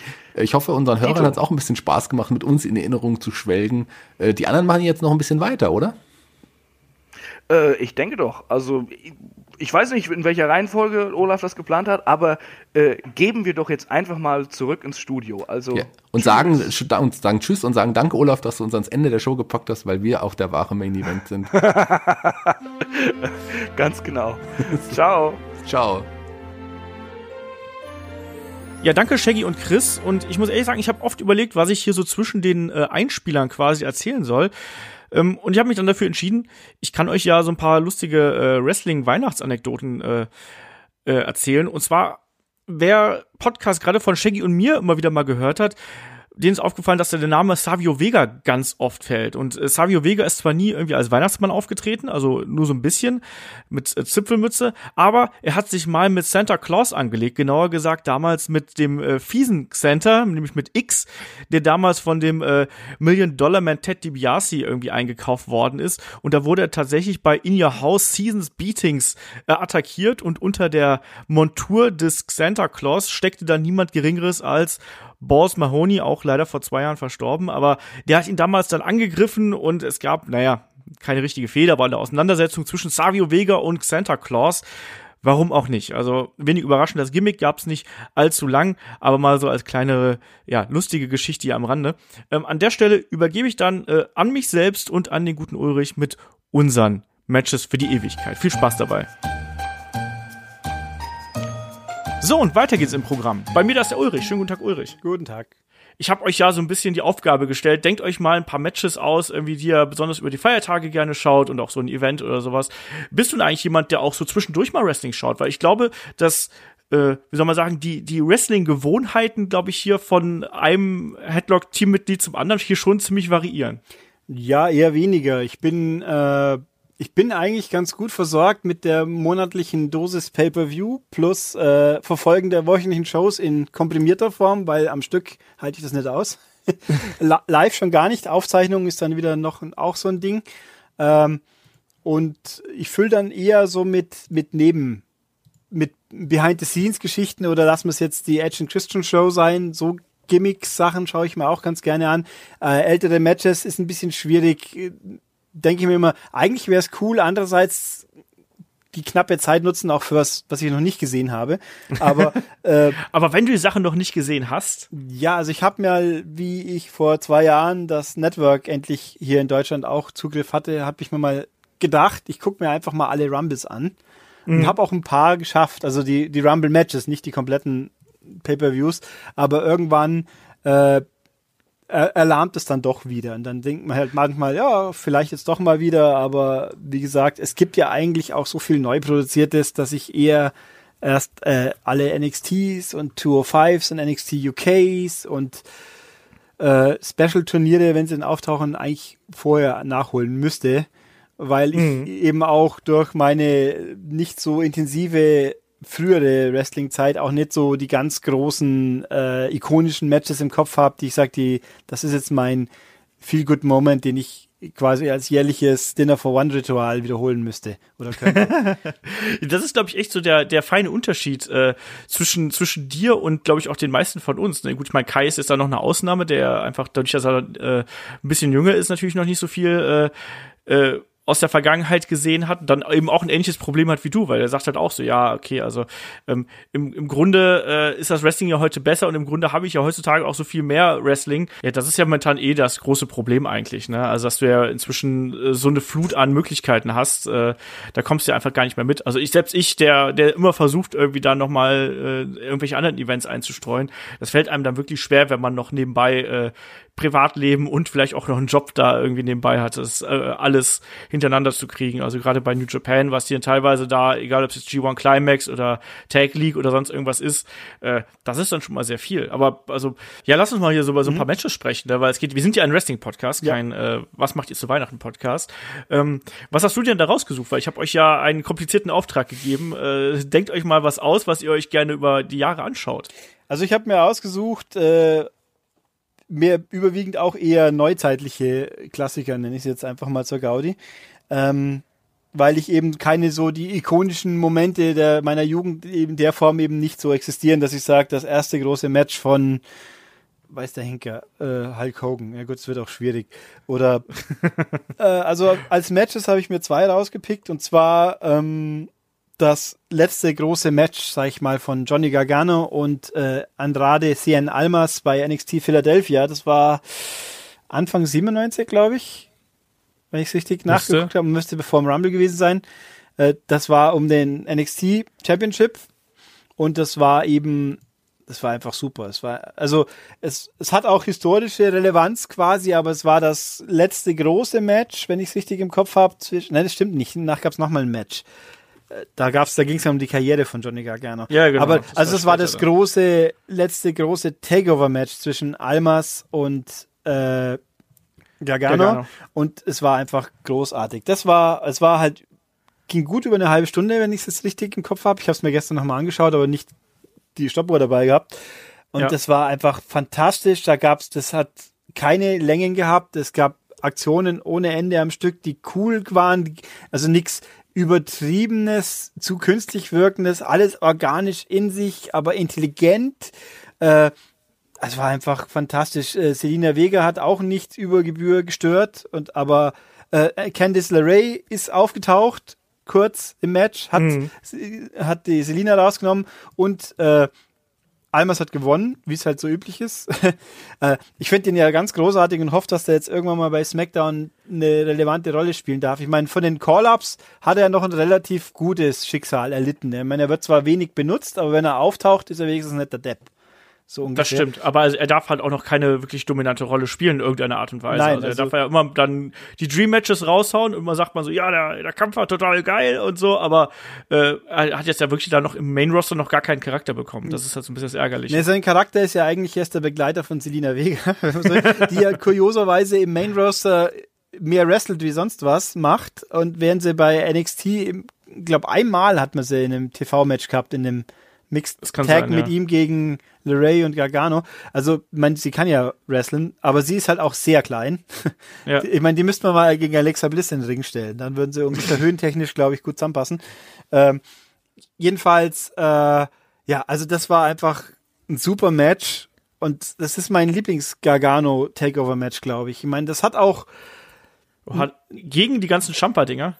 Ja, auch gegen die ganzen Champa-Dinger, weil das hat ja, also dieses eine Match war ja quasi die Rückkehr von Tommaso Ciampa. Da, Ja. Weil am Ende vom Match, als äh, Andra Almas hat gewonnen, feiert, die Candice geht mit ihrem geschlagenen, aber heldenhaft geschlagenen Ehemann hinaus, der sich verabschiedet und dann kommt Ciampa von hinten und haut ihm die Krücke in den Rücken. Und oh Gott, er ist wieder da. Das, also das ist quasi das Setup für die nächsten zwei Jahre seitdem, wenn man so will. Ähm, ich, diese, die ganzen Jumper Gargano Matches sind alle toll. Manchmal ein bisschen viel des Guten, finde ich. Äh, aber ich finde, dieses Match hat halt, weil er auch vielleicht nicht diese blutfede, irrationale Außenrum-Story, ich meine, ich mag ja Story in meinen Matches, wenn sie nicht zu sehr dominiert, das tut sie hier auch nicht. Aber sie muss nicht immer sein.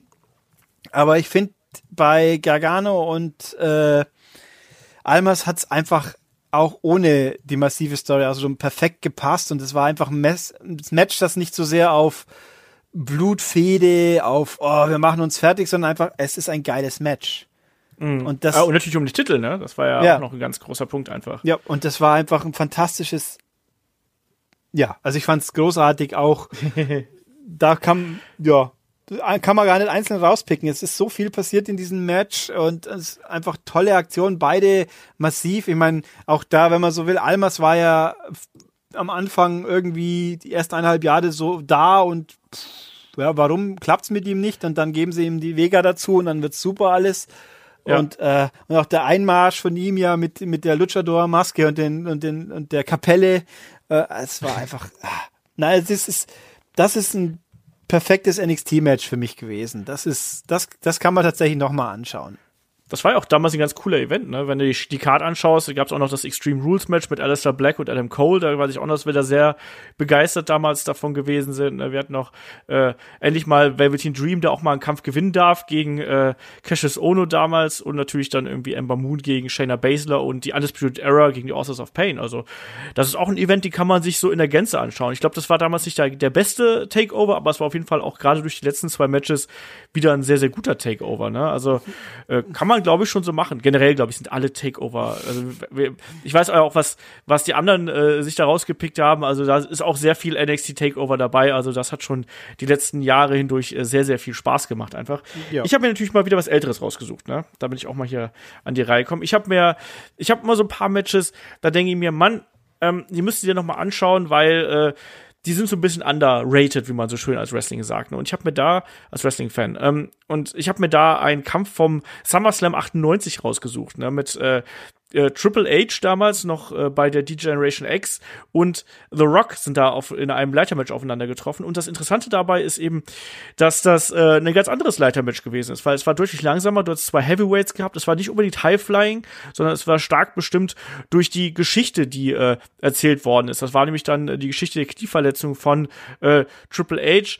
Äh, und äh, es war dann wirklich eine reale Knieverletzung, was dann auch letztlich dazu geführt hat, dass er dann eben die Titel wieder abgeben musste. Aber der Kampf war super intensiv, super interessant und gerade diese Zeit 98. Ich weiß gar nicht, hast du hast du mal Events aus der aus der Attitude Era dir dann mal so äh, im Nachgang angeschaut eigentlich oder hast du es damals geschaut? Ich habe es gerade gar nicht mehr genau im Kopf, wann du jetzt da aufgehört hast. Nein, also geschaut damals, nein, da bin ich mir relativ sicher. Ich glaube, ich habe Recaps gelegentlich gelesen. Also ich habe schon den, den, wie soll ich sagen, den ganzen Punkt mitbekommen und nat- aber ich glaube, das meiste, was ich von damals gesehen habe, war im Rahmen von Monday Night War Doku zum Beispiel, die auch, die war richtig toll. Ist natürlich Das klar, stimmt. dass der, der Sieger erzählt die Geschichte. Ich meine, das wie es halt so historisch immer ist, aber das war eine ganz tolle Doku-Serie, die ja auch im Network auch zu finden ist. Also am Schluss wiederholt sie sich natürlich ein Stück weit, weil 20 Folgen, so viel gab es dann doch nicht, dass sich's nicht wiederholt. Aber das, da habe ich das meiste, glaube ich, aus der Attitude-Ära her. Aber so ganze Matches am Stück habe ich, glaube ich, tatsächlich, müsste ich jetzt lügen, wenn ich sage, ich hätte eins gesehen. Okay. Also, wie gesagt, das war äh, damals echt eine interessante Zeit auch so, wenn man sich so die, die Beleuchtung der Halle anschaut und der, die Art und Weise, äh, wie das hier alles aufbereitet gewesen ist. Das war ja damals auch im, äh, im Madison Square Garden und äh, wer mal sehen möchte, wie der Undertaker einen Legdrop äh, vom obersten Seil nach draußen durch einen Tisch springt, der kann das da tun. Das ist nämlich im Kampf da drauf, aber auch dieses Leitermatch ist halt was, was, ähm, was mag ich einfach sehr und das ist einfach so ein Kampf, den kann man, der, der ist ein bisschen schwierig, ich gebe es zu, aber der, der macht schon Spaß und der zeigt dann eben auch, das ist so ein, so ein äh, wie nennt man das denn, so ein Passing the Torch Match eigentlich so ein bisschen. Ne? Also nicht, dass die beiden irgendwie sich hier was äh, übergeben würden, sondern eher so, da hat man dann gesehen, dass zwei Wrestler da auch durchaus zu sehr viel höheren bestimmt sind, ähm, weil die sich wirklich einfach auch den Allerwertesten aufgerissen haben. Und The Rock sollte ja dann auch wenig später ähm, um das große Gold äh, mitkämpfen und das hat man hier schon gesehen, dass das zwei Namen sind, die äh, da eine Rolle spielen werden. Ja, das ist das eine Match. Ich glaube, du hast auch noch ein Segment dir rausgesucht, was du noch äh, empfehlen wolltest, oder? Ich habe theoretisch zwei Matches, ein Segment und ein Event, richtig. Äh, also machen wir das zweite Match oder das Segment zuerst? Mach erstmal das Segment. Okay. Im Segment habe ich einfach zur Gaudi äh, das Festival of Friendship. Ja, das ist ja auch Im fantastisch. letzten Jahr, weil einfach, ich meine, dass die, die, die großen, die TV-Shows, die wöchentlichen von SmackDown und Raw sind ja gerne mal äh, länger wrestlingfrei, sag ich mal. Da wird dann gerne mal viel und länger geredet. Und dann kann man es eigentlich nicht viel besser machen, dass man Chris Jericho hinstellt und den spinnen lässt, in Anführungszeichen. Und als Gegenpart einen Kevin Owens, der ja, äh, wie soll ich sagen, das Arschloch echt gut kann. Vor allem, Da waren sie halt echt noch so die Kumpels Ja. und dann äh, der Verrat am Ende und Genau. so. Das war dieser Gesichtsausdruck von Kevin Owens einfach über die gesamte Zeit ist Ja. so großartig. So eben, so hier, wir sind beste Freunde und Chris Jericho in Las Vegas natürlich das Ganze, weil es da so gut hinpasst. Und dann wie eine Revue aufgebaut, feiert Chris Jericho ihre Freundschaft so in absurdest übertriebenen, mit, mit bizarren Kulturgeschenken. Bild, ein Bild und eine Statue. Und dann natürlich, äh, das war in der Zeit, wo er äh, vor Fastlane, glaube ich, was, oder? Äh, also jedenfalls Äh, das, ja, ja, ja, klar. Wo- Natürlich. Das, danach gab's das, das Match von äh, Kevin Owens und Goldberg. Genau, und, und, wo, eben, ja. wo eben Chris Jericho äh, im, im Überschwang der Freundschaft äh, leichtfertig äh, Goldberg das Match mit Kevin Owens zugesagt hat um den Titel, dass der dann natürlich verlieren sollte mit äh, in einer, naja, über das Match braucht man nicht reden, das war nicht so toll. Aber dass es verliert, war klar, aber die Art und Weise hätte man vielleicht auch schöner machen können. Egal, jedenfalls, da wird dann gefeiert und weil sie ja doch so dicke Buddies sind und dann kommt hier, hier kommt Goldberg und dann ist Goldberg halt Gilberg. Was natürlich auch in dem Moment passend und witzig war und dann am Schluss hat halt Kevin Owens, nachdem er die ganze Zeit schon mit seinem WTF-Gesicht dasteht, hat er die Schnauze voll und macht dann Chris Jericho rund mit der List of KO. Ja. Ja, das war ein cooles Segment. Ich weiß, dass wir damals, also ich weiß, dass ich damals sehr, sehr viel über diese äh, Konstellation mit Jericho und äh, und Owens so ein bisschen geschimpft hat, weil ich immer das Gefühl hatte, dass Owens so ein bisschen untergegangen ist, aber äh, das hat am Ende wirklich alle alle Kritik vom Tisch gewischt, weil das einfach so ein cooles Segment gewesen ist und Owens wirkte danach auch wieder wie ein Biest natürlich, dadurch, dass er seinen besten Freund verraten hat. Ähm, ich habe auch noch eine Storyline eigentlich, die ich mir gerne noch mal anschauen würde. So ähm, und ich habe da äh, ja so einen ganzen Zeitabschnitt eigentlich mal ausgewählt, weil ich fand das da damals, auch wenn es aus heutiger Sicht natürlich eine komplett verhunzte Zeit gewesen ist, ähm, die Invasion von äh, ECW, WCW in die äh, WWF damals, äh, also aus 2001 ähm, rausgesucht. Ne? Da, da ist vieles daneben gegangen, aber ich mag diese Zeit einfach unheimlich gerne. Also äh, als dann, als dann WWE oder WWF ähm, seine Konkurrenz aufgekauft hat und als dann wirklich mal das Gefühl hatte, es kann alles passieren. Es ist dann dummerweise nicht alles passiert, sondern es war einfach nur ein riesiges Durcheinander. Aber da ist so viel Gutes dabei und es ist auch so viel Blödsinn dabei. Also ich habe ja letztens noch mal eine Mail zu Chronic bekommen, die ja bei der WCW irgendwie schon ganz cool waren und dann bei der äh, WWF ja dann eher so, ein, ja, so eine beiläufige Chance bekommen haben, damals gegen Kane und den Undertaker. Ähm, ja, auch so Dinge, diese, diese ganze, ganze Invasion äh, im Vorfeld, wo man dann wirklich mal einen, einen Main-Event bei Raw gehabt hat, der aus Buff Bagwell gegen äh, Booker T bestand, äh, äh, einen DDP, der als Stalker vom Undertaker, von Undertakers Frau irgendwie aufgetaucht ist und dann auch hinter tatsächlich dieser Invasion Angle und der Zusammenschluss von WCW und ECW. Das fand ich war eine witzige Zeit und ich muss auch ehrlich sagen, ähm, ich mag auch diesen äh, also den, es gab ja einen einzigen Invasion Pay-Per-View dann auch tatsächlich 2001. Den mag ich bis heute sehr, sehr gerne, muss ich dazu sagen. Also das hatte, hatte ich auch als, als DVD damals und natürlich vor allem wegen dem Match zwischen äh, Jeff Hardy und Rob Van Dam. Das war, das war cool. Ähm, aber ich würde mir auch ganz gerne nochmal diese ganze Geschichte anschauen, weil das einfach so eine absurde, ja, Epoche eigentlich fast schon gewesen ist. So, da habe ich jetzt ein bisschen was übersprungen, aber egal. Ich hätte auch tatsächlich hier spontan Lust, aber es ist halt aus Zeitgründen schwer machbar. Äh, ECW-technisch, es gab äh, zwei Sachen gibt's. Es gibt ja, war das dieses oder letztes Jahr, wo sie die Doku auf dem Network gemacht haben? Mhm. Mit dem Rückblick. Das war sehr cool für Leute wie, wie mich auch, die, die natürlich wussten, dass existiert, aber nie in echt gesehen haben. Und, und dann gibt's die 50 coolsten Momente, gibt's auch einen Countdown, der ist auch sehr, sehr interessant anzuschauen, weil man auch, wenn man das so sieht, was die da anstellen, denkt man sich, um Gottes Willen. Hey, was, die sind alle wahnsinnig. Das sind, ja. diese zwei historischen Sachen sind sehr cool. Ist auch lustig alleine, um die Dudley Boys in, Anzug, in Krawatte und Anzug an einem Panel bei einer Diskussion zu sehen. Ist auch ganz witzig. Ähm, also das ist ein cooles Moment. Und aus historischer, morbider Neugier, inzwischen ist es ja, glaube ich, im Network, der, wenn ich mich ganz der Run der, vom neuen ECW. Ja. Die ja. auf Sci-Fi damals, was ja auch völlig absurd ist, dass ein Sci-Fi-Sender Wrestling ausstrahlt, wenn man so will. Ähm, äh, das, das mal reinzuschnuppern, wie diese moderne ECW-Geschichte mit Mischung aus echten ECW-Leuten und eigentlich WWE-Leuten so funktioniert hat und das, aber mei, die Zeit auch hier wieder, weil da einfach in eine beliebige Folge reinschauen bringt ja auch nichts, aber vielleicht probiere ich es doch mal und schau zumindest mal die erste rein, ob es mich gleich abschreckt. Ja.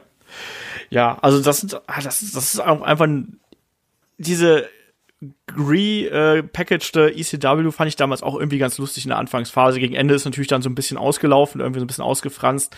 Das fand ich dann nicht mehr so spannend. Aber ich habe damals jetzt zum Glück noch dank äh, Premiere, glaube ich, war es noch, habe ich auch noch so die originalen äh, ECW-Sachen damals gesehen. Das war schon, das war schon unterhaltsam, muss ich sagen. So, äh, ja, ähm, hast du noch ein Event für uns? Ich habe noch ein Match und ein Event, aber das Event. Ja, dann mach, mach, mach das Match kurz das Match und kurz. Event lang. Äh, das äh, wäre anders schon besser, weil ich das Match wenigstens noch mal gesehen habe jetzt vorher. Aber schauen wir mal. äh, ich habe ja auch, wir haben ja vorher ein bisschen drüber geredet, wer was wie hat. Mir ist dann aufgefallen, die Frauen kommen ein bisschen kurz.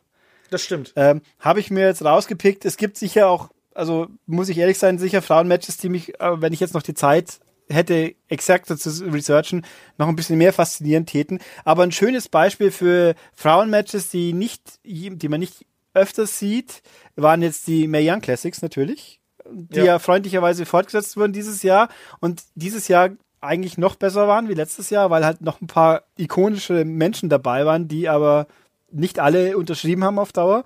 Aber die Matches mit Meiko Satomura sind sehr sehenswert. Ja. Alle. Ich habe mir kon konsequent jetzt daraus gesucht, nochmal das, ihr letztes Match gegen Tony Storm. Aber auch das davor gegen Mercedes, Mercedes Martinez war sehr cool. Und die andere, etwas ältere Japanerin, die in der Runde vorher gegen Tony Storm verloren hat, deren Namen ich jetzt leider vergessen habe. Die mit dem bisschen kruscheligen Haar.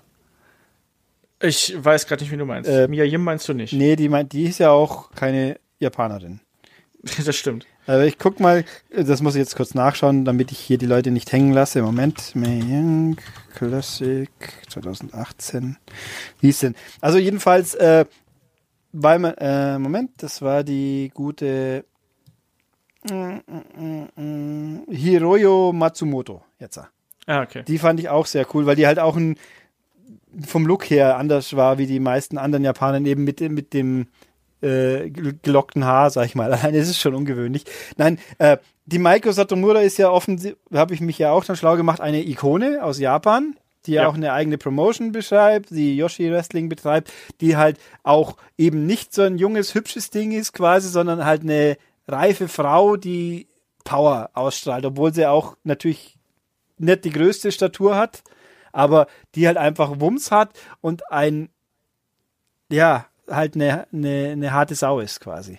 Und ja, Maiko Satomura ist übrigens auch eine von den Wrestlerinnen, die sich auch durch Intergender-Matches übrigens so einen äh, Namen gemacht ah. haben. Ne? Also es ist eine ganz, ganz großer Name äh, im japanischen Wrestling natürlich. Und äh, haben wir ja, also zum Beispiel, ich durfte die ja dann auch äh, live sehen beispielsweise. Die war ja auch letztes Jahr noch mal äh, bei der bei der WXW äh, bei äh, bei Femme Fatale und hat das Ding ja auch gewonnen damals. Und ich hoffe auch, dass wir die ja dann dadurch resu daraus resultierend demnächst nochmal sehen werden. Also und dann auch hoffentlich nochmal gegen Tony Storm, weil eigentlich die Siegerin von Femme Fatale darf natürlich eigentlich auf Tony Storm treffen. Also ich bin gespannt, äh, äh, wie das, wie das wird. Aber die ist toll. Die ist live unglaublich cool und die hat ein unheimliches Charisma und ist eine wirklich harte Arbeiterin. Und deswegen auch ihr Match gegen Killer Kelly mochte ich damals äh, sehr gerne vom äh, Mae Young Classic. Mhm. Also die war, das finde ich, die Mae Young Classic an sich gab es sehr viel Gutes diesmal, wenig Füller und auch andere Leute, die erstaunlich interessant waren. Auch, ich meine, Caitlin hätte ich vielleicht gerne auch noch ein bisschen mehr gesehen, die Ashley Rain auch, aber die waren ja in der ersten Runde raus.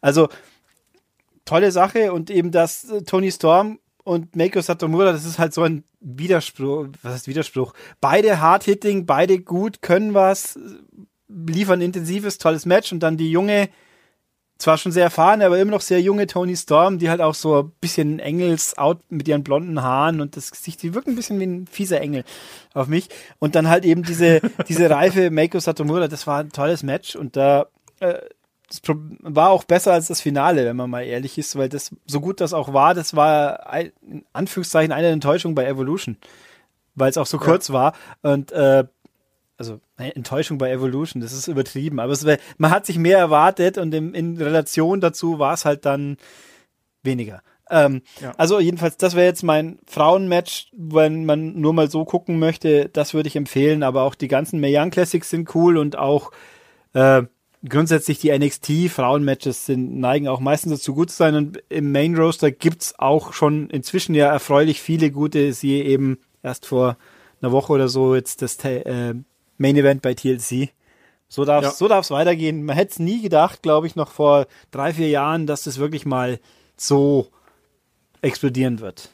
Noch. Ja da bin ich äh, komplett bei dir. Nee, da gibt's auf jeden Fall auch noch genug, auch gerade im, im Network. Auch, auch, auch so äh, alte, ältere Sachen, also auch sowas wie eine äh, Alundra Blaze damals hat ja auch durchaus ähm, äh, mit, ich glaube, mit Asha Kong damals und mit äh, noch anderen Damen da auch richtig gute Matches abgeliefert. Ne? Auch das, das sind alles so versteckte Geschichten, die man äh, so gar nicht so gar nicht so mitkriegt, aber äh, sind die sind alle irgendwo im Network versteckt und das lohnt genau. sich da auf jeden Fall. Und natürlich, wer wer da noch den totalen Overkill haben möchte, der schaut sich natürlich sowas wie Stardom an oder äh, ähm, ja auch aus aus aus Irland oder, oder aus England vielmehr. Mhm. Ähm, gibt ja auch genug Promotions, die halt äh, Damenwrestling da wirklich sehr groß machen, eine Schimmer und Shine und wie sie alle heißen. Also das sollte man sich auch ruhig mal anschauen, wenn man sich da interessiert. Und zu Alandra Blaze gibt's auch da, wenn man es findet in den Untiefen des Networks, es gibt ja eine Doku auch.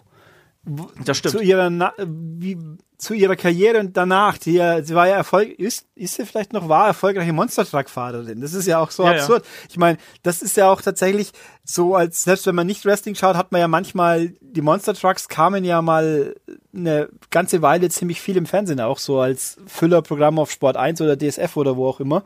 Äh, da sind ja immer Trucks rumgefahren, die Wrestling Branding haben ja. recht viele WWE-Trucks. Ich gab's den, den Gravedigger, ist doch, glaube ich, Undertaker Affiliation, oder? Oder da, ja, weiß ich gar Vielleicht täusche ich mich da jetzt auch. Aber es gibt auf jeden Fall definitiv offizielle Trucks, die offizielle Lizenz mit Wrestling-Motiven durch die Gegend gefahren sind oder noch das fahren. Stimmt. Aber Alandra Blaze war, war halt echt dabei und hat auch ein, zwei große Dinge tatsächlich gewonnen. Das ist sehr interessant, diese Doku eben auch, wenn man sie Zeit und Lust hat, für so neben Doku-Gedöns, das kann ich auch empfehlen.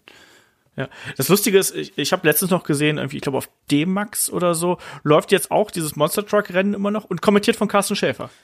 So, also da, da schließt sich der Kreis so ein bisschen. Ich meine, Günther Zapf rennt auch noch irgendwo rum, aber ich glaube, der macht Football auf, auf äh, The Zone. Ohne, ohne jetzt ja. lügen zu wollen, aber den gibt's auch noch, aber nimmer im Wrestling-Umfeld ja. natürlich.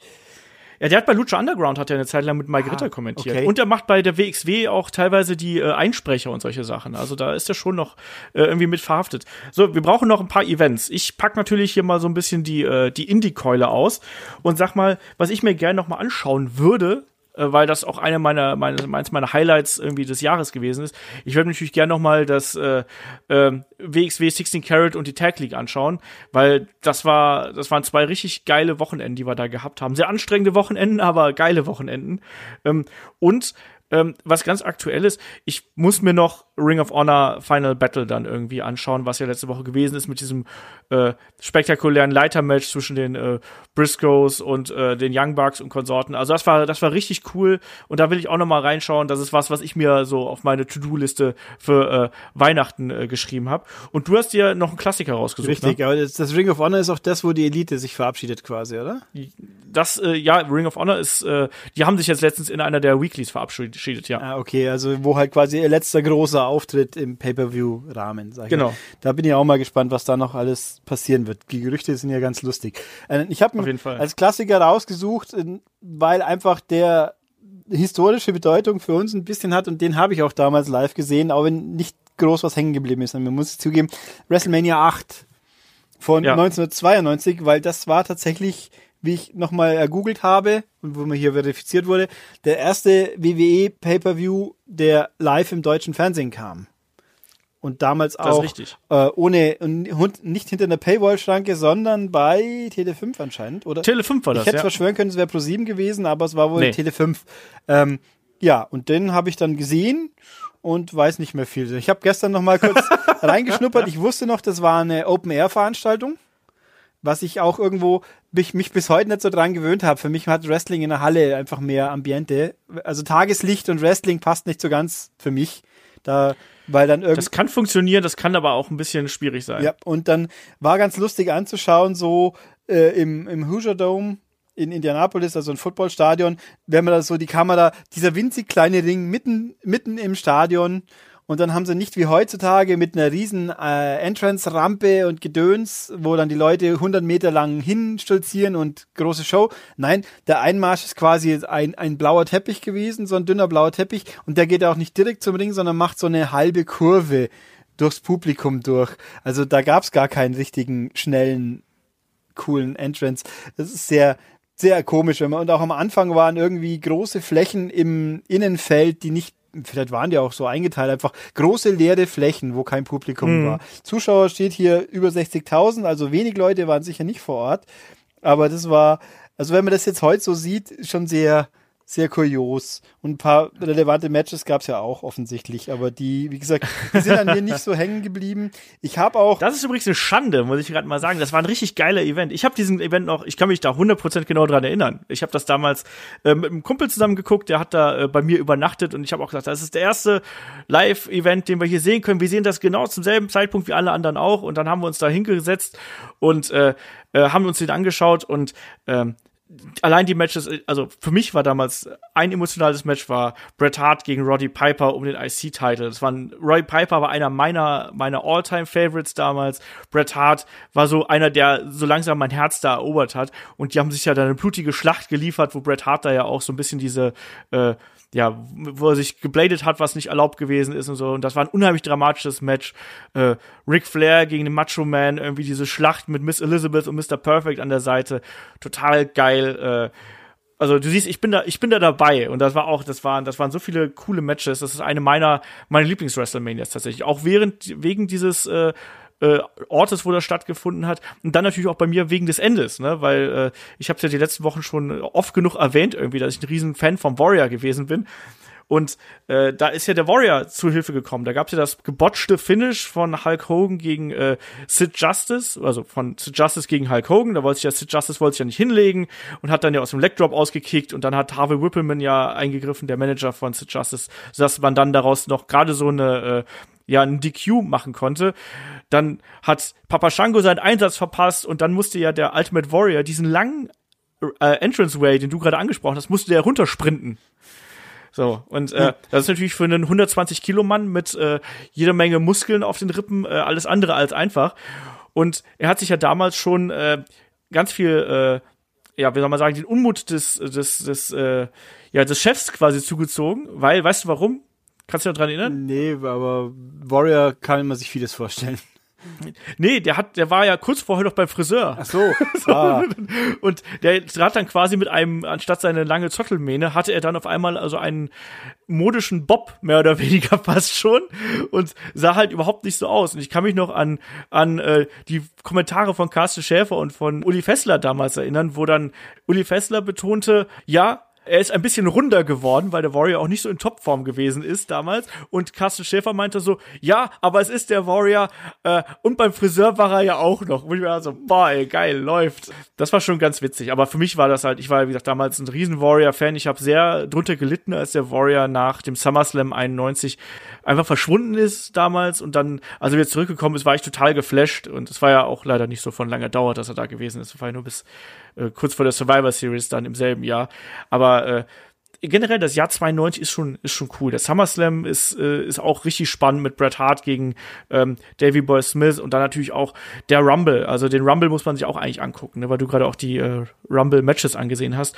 Der 2000 äh, Quatsch, der 1992er ist bis heute einer meiner Favoriten mit Ric Flair, der da äh, als Nummer drei, glaube ich, rauskommt und dann im Speziellen damals mit äh, dem deutschen Kommentar von Uli Fessler und Joe Williams fand ich das absolut genial. Joe, da komme ich jetzt monologisieren, Joe, weißt du? Joe Williams hat mal WWE kommentiert.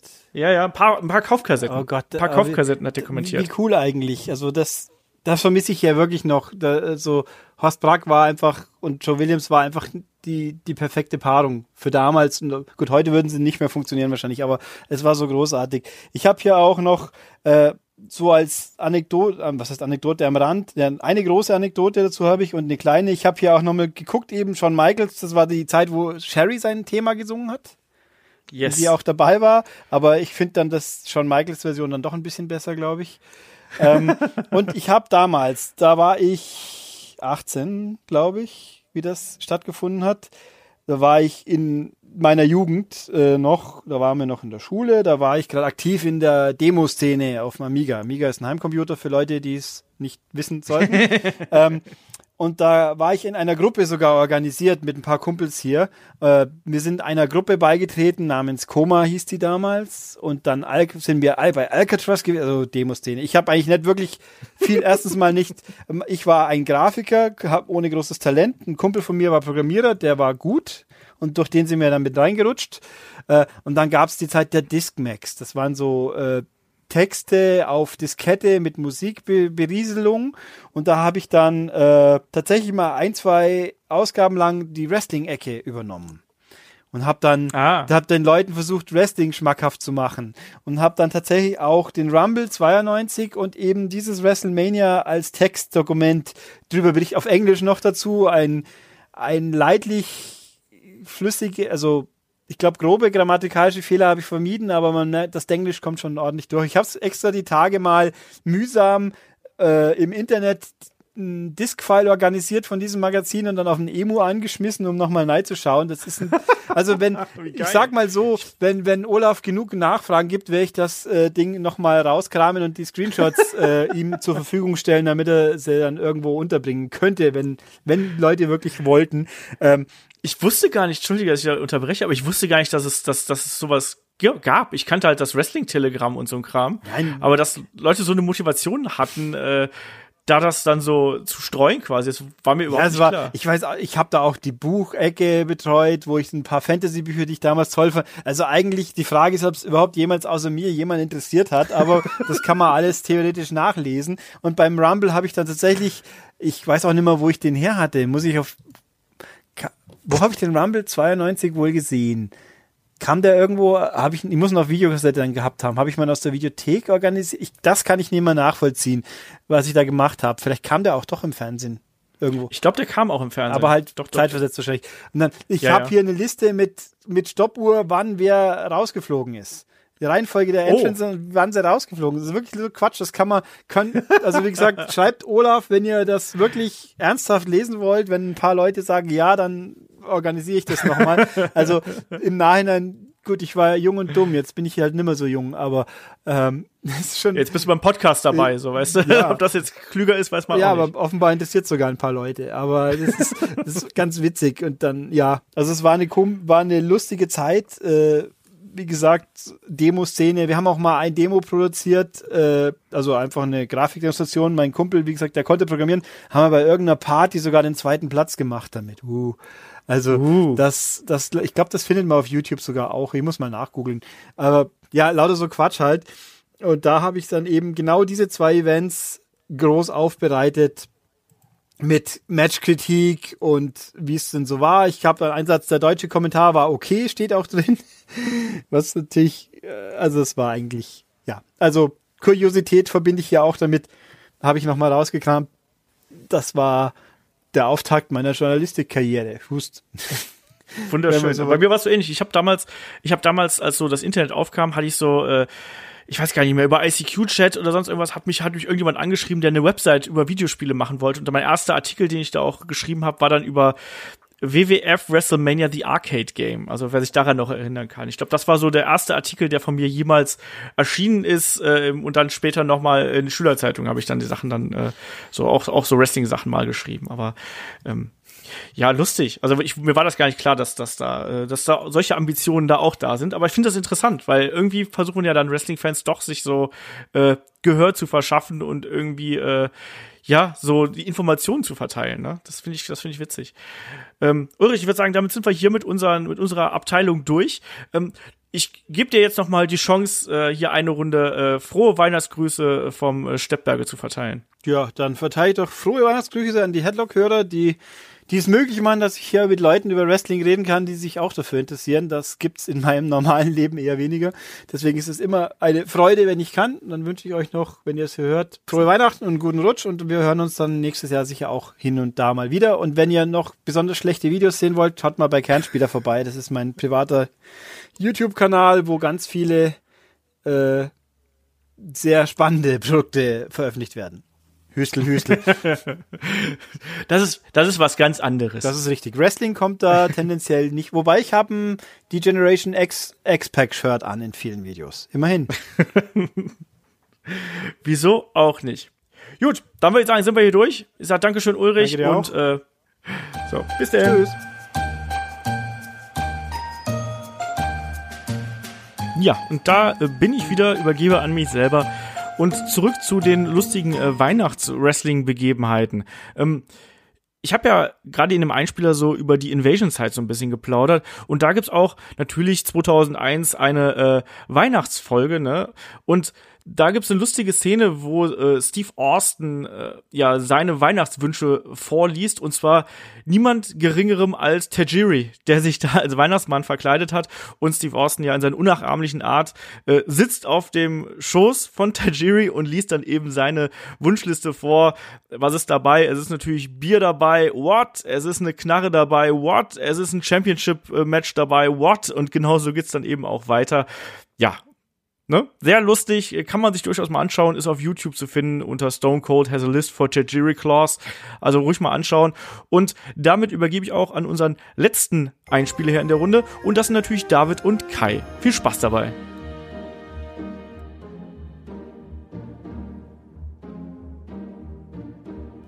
Hallo und herzlich willkommen zum besseren, ach, was, was sage ich besseren, zum besten Podcast in diesem Multi-Podcast-Podcast. Und zwar dem von David dem Portalleiter von MannTV, dem Online-Magazin für Männer. Hallo, eigentlich sind wir der Main Event, würde ich sagen. wir, wir, sind wirklich, also wenn, wenn wir jetzt nicht am Ende sind, bin ich enttäuscht. Und mir, Kai, indem wir euch, ähm, ich meine, ihr habt ja viele Tipps bekommen jetzt von Leuten, so Matches, die ihr euch angucken könnt, was ist gut, was ist schlecht. Aber hier kriegt ihr jetzt mal von uns, würde ich sagen, die besten Tipps. Die Creme de la Creme. Genau, die Creme de la Creme der Matches, die Creme de la Creme der Events. Ähm, ihr könnt euch freuen und deswegen, ich würde sagen, ohne große Umschweife legen wir direkt los. Ähm, wir haben uns nämlich beide Matches rausgesucht, äh, teilweise auch zusammen Matches, die wir beide geil finden. Aber das erste Match war jetzt eins, ähm, was nur von mir kam. Und zwar da habe ich genommen Jeff Hardy gegen CM Punk von Night of Champions 2009, wo Jeff Hardy ähm, World Heavyweight Champion wird. Und ich sag mal so, es hat dich jetzt, sag ich mal, auch nicht gewundert, David, ähm, dass jetzt hier ein Jeff Hardy CM Punk Match drin ist, oder? Nein, es wäre auch ein bisschen komisch, wenn es Weihnachten bei dir keinen CM Punk gibt. So sieht's nämlich aus. Und ähm, dieses Match hier habe ich genommen. Ich weiß noch, das war so diese Zeit, wo gerade bei mir, da, da war man noch nicht so super drin, da war man nicht so Dirt Sheets lesen und sowas, ne? Ich meine, 2009, da war ich noch jung im Vergleich zu allen anderen, die diesen Podcast machen, da war ich 14. Ich ähm, war da auch noch jung. Stimmt, du warst 16, glaube ich, ne? ja, ich kann zumindest so. Aber ey, jetzt mal, ohne Witz, ist schon krass, wenn man das so sieht. 2009, ey, das ist neun Jahre her. Ich find's auch heavy. Ich habe auch letztens gesehen, nochmal kurz bevor wir gleich zum Match kommen. Ähm, da war dieses, ja, vor zehn Jahren hat Jeff Hardy den WWE-Titel gewonnen. Das war einfach so 2008. Denkst du, was, 2010? Hä, das, das ist doch vier Jahre her oder sowas. 828 ist zehn Jahre her. Das ist ganz komisch irgendwie, wenn du dann siehst, ach du Kacke, das ist schon zehn Jahre her. Ja. Oh ja. War das eigentlich die Fehde, wo es da um die äh, Drogen versus äh, Straight Edge. Straight Edge Ging. ging? Ganz genau. Und ähm, ich war damals natürlich noch so super Jeff Hardy-Fan, super auf der Jeff Hardy-Seite. Und das hier war ja so diese, dieser glorreiche Moment, wo dann Jeff Hardy endlich den Titel geholt hat. Auch mit, ähm, wo ja CM Punk auch schon damals irgendwie versucht hat, so abzuhauen im Match und sowas. Und hier, das war ja die Sache. Dann hat er irgendwie wieder diesen gleichen Move versucht. Jeff Hardy hat wieder reingerollt. Dann Twist of Fate, Swanton Bomb. Also viel so zu dem Match kann ich eigentlich gar nicht sagen. Ich weiß noch, dass es halt so ein super geiler Feelgood-Moment war, den, den man auch super in diese WWE-Pakete schneiden konnte. Und Fun Fact, ähm, ich habe damals, guck mal, da musste ich, 2009, da musste ich 14, ja, also da wurde ich 14, genau. Und da habe ich dann zum Geburtstag diese Jeff Hardy DVD-Box bekommen, die es ja damals noch super groß gab, immer diese WWE-DVD-Boxen auch zu einzelnen Wrestlern, dann mit Interviews und Matches und so. Und ich weiß noch, das Match habe ich irgendwie geguckt, bevor ich zur Klassenfahrt gefahren bin, weil ich das unbedingt vorher sehen wollte, weil ich nicht warten wollte, das Match zu gucken. Und du warst da so gut Bock gelaunt. hatte. Bitte? Du warst da gut gelaunt. Ja, also ja, war, war ein äh, Stimmungsbooster, kein Stimmungskiller. Also und ähm, ja, ich, wie gesagt, ich weiß gar nicht mal, ob das wrestlerisch so gut ist, aber das ist halt immer wieder so ein Ding, passend auch zur Weihnachtszeit natürlich. Das macht irgendwie immer wieder gute Laune, wenn du dann siehst, wie dann Jeff Hardy diesen Titel gewinnt. Weil Jeff Hardy ja trotzdem auch irgendwie, sag ich mal, so dieser Underdog auch irgendwie immer dabei ist, ne? Der war damals auf jeden Fall eigentlich der größte Underdog, so blöd es sich halt anhört, in der WWE. Ja, Der also war da sowas von over. Ich, ich persönlich war da auch ein mega Hardy-Fan. Ich habe mit ihm mitgefiebert und jeder wollte halt einfach, dass er es an die Spitze äh, schafft. Allein auch wegen dem Hintergrund, weil halt dort halt sehr offen damit umgegangen wird, äh, welche Probleme er hatte und Co. Und er ist halt so ein Sympathiebolzen einfach. Leider ging es irgendwie zwei Monate danach stark bergab für Jeff Hardy und er wurde gefeuert. Ähm, aber gut, die Feder hat auch ein CM Punk gemacht, ne? Also die hat dann wirklich so zum, die hat gezeigt, was für ein Potenzial in einem CM Punk steckt, weil die beiden haben halt SmackDown getragen zu der Zeit, meiner Meinung nach. Ja. Wo, wobei da echt schon harte Sachen bei waren. Also das war, huh. Ähm, Das stimmt. da hattest du schon manchmal echt Bauchschmerzen, was aber allerdings gut ist, weil das musstest du ja bei so einer Story dann haben. Ja, also das war so, so Real Talk, ne? Ja. Also, so was man jetzt auch heutzutage irgendwie mit Joe und Jeff Hardy hat, was auch ziemlich gut ist, finde ich. Ähm, aber da war so, sag ich mal so, der, der, der Urvater von, von dem Ding. Und ja, ich war einfach ein Riesenfan. Und gerade dann, wenn du Jeff Hardy-Fan bist, dann hast du natürlich einen CM Punk auch noch mehr. Und dann magst du ja auch einen Jeff Hardy noch umso mehr und sowas. Also, ja, ich war äh, ganz grundlegend Fan. Aber kommen wir doch erstmal zu einem Match, wo du mehr als Fan warst. Und zwar TLC WrestleMania 17. Ja, das ist auf jeden Fall ein Match, was man meiner Meinung nach zur Weihnachtszeit unbedingt gucken sollte. Weil es ist gar nicht so extrem lang. Das haben wir beide auch gerade äh, eben nochmal festgestellt. Stimmt, gewundert, ne? Also irgendwie mit 16 Minuten. Und wenn du so denkst, ja, da passiert doch irgendwie Sachen für, keine Ahnung, für drei Stunden oder sowas. Ja, Ähm, Und vor allem diese ganzen Spots, wenn du halt bedenkst, wie viele Ausschnitte aus diesem Match in irgendwelchen Promos zu aktuellen Matches immer wieder waren und Co. Aber es ist vielleicht auch deswegen so cool. Die, die Konstellation war halt grandios, allein schon deswegen. es- WrestleMania 17 war halt die größte und beste Veranstaltung für mich als Wrestling-Fan. Und zusätzlich hattest du bei der Konstellation den Fall, dass jedes Tech-Team ja, einen eigenen Charakter hatte. Du hattest halt Team 3D, wo du halt sagst, alles klar, das sind halt die Tischleute und dann hattest du halt die Hardy Boys, das sind die Leiterleute und dann Edge und Christian, die dann halt die Stühle genommen haben und dann kam halt einfach, es passte alles zusammen, dass man gesagt hat, okay, alle drei Spezialfähigkeiten, Anführungszeichen, kommen zusammen. du musst ja auch erstmal schaffen, Stühle cool zu machen, ne? So als Edge Oh und ja. Christian. Also, weil Stuhlmatches können eigentlich gar nichts. Und als Tech-Team es schaffen, zu sagen so, ja, die, die Stühle sind uns, ist auch eine Leistung, dass es dann auch die Leute cool finden. Also, äh, Props an Edge und Christian dafür. Äh, Generell glaube ich an, an alle sechs, weil was sie da abgefeuert haben, das war ein absoluter Showstealer, womit auch nicht unbedingt jeder gerechnet hat vorher. Man wusste ja, okay, Spot Monkeys und Co., aber dieses Match war ein Spot-Festival, zeigt euch aber spannend. Und was ich halt ganz ehrlich auch einfach bei dem Match liebe, ist ein Overbooking schlechthin, weil wir haben ja gesagt, es passt eigentlich alles zusammen. TLC, das sind deren Fähigkeiten, größten Tech-Teams überhaupt treffen aufeinander, aber zeitgleich hatte jedes Tech-Team von ihnen halt noch einen Unterstützer. Also eine, eine dritte Person. Und die griffen dann auch noch ins Match ein. Wurden das- durch die Gegend geschmissen, durch Tische geschmissen, haben Finisher kassiert. Und Lita ähm, zieht ihr Top aus, kassiert danach ein 3D. Klassiker. Einfach, da- das, das ist so ein Match, zur Weihnachtszeit, ja, es soll besinnlich sein und so weiter. Aber sind wir doch mal ehrlich, wenn man die ganz gegessen hat, dann geht man mal auf die Couch, will sich was Nettes anschauen, ein bisschen Ruhe haben. Da kriegt man echt gute Laune, weil das sind einfach nur irre Momente und ja, dieses Match hat halt den Weg geebnet für viele andere kreativen Matches vor allen Dingen. Früher gab es zwar schon vorher Sachen mit Tischen und so, aber dieses Match war einfach mit so viel Spots versehen, die du vielleicht hast nicht kommen sehen oder halt noch nie gesehen hast in dieser Art und Weise. Und deswegen von mir eine Riesenempfehlung für einen perfekten Weihnachtsabend. Er hat auch einfach einen heftigen Maßstab gesetzt, ne? Oh also, ja. Das, also ich sag mal so, jedes DLC-Match muss sich ja an dem Ding messen. Und ich meine, ich glaube, wir alle hätten irgendwie jetzt gern noch mal bei ähm, diesem bei diesem diesjährigen TLC auch irgendwie äh, New Day, The Bar und die Usos in einem TLC-Match gesehen, aber es hat anscheinend nicht sollen sein. Wie so vieles dieses Jahr. Also von daher, aber kommen wir doch mal von ähm, so overbooktem Tag Team Wrestling zu, ja, man könnte schon fast sagen Indie Tag Team Wrestling, ne? Aber was auch, auch sehr gut ist, also weniger mit, mit extremen Spots, wo Leute von Leitern springen, sondern eher um, ja, technisch versiertes, trotzdem irgendwie volle Pulle, Vollgas, Nearfall Wrestling. Äh, und zwar zu DIY gegen Revival von NXT Takeover Toronto in dem Tour of Three Falls Match. Und ich meine mich noch daran zu erinnern, als wir auch damals, ich weiß gar nicht mehr, ob es im Podcast war oder ob wir auch irgendwie da privat drüber geschrieben haben oder sowas, machen wir auch ganz häufig Ich glaube, bei den wir haben den Events. Podcast sogar gemacht. Oder beim Jahresrückblick, irgendwie, irgendwie so war das. Also zumindest, ich meine mich daran zu erinnern, dass es bei mir Match des Jahres war. Und dass auch irgendwie auch du und Olaf oder so, jetzt vielleicht nicht Match des Jahres oder sowas von 2016, aber ich weiß, ihr wart da auch extrem gehypt von und ähm, Ja, aber das Also ich war ja immer noch. perfekt. Also es Ja. war ja noch nicht mal, du sagst ja, technisch, äh, fu- äh, technisch ist es super Wrestling-Match, aber nicht nur das, es war halt ein Match, was dich unfassbar gepackt hat als Zuschauer und auch immer noch packt. Das ist halt eines der NXT-Matches, die ich mir immer wieder ansehen kann und die ich ehrlich gesagt, okay, ich habe das Match zweimal direkt geschaut, nachdem der Event vorbei war.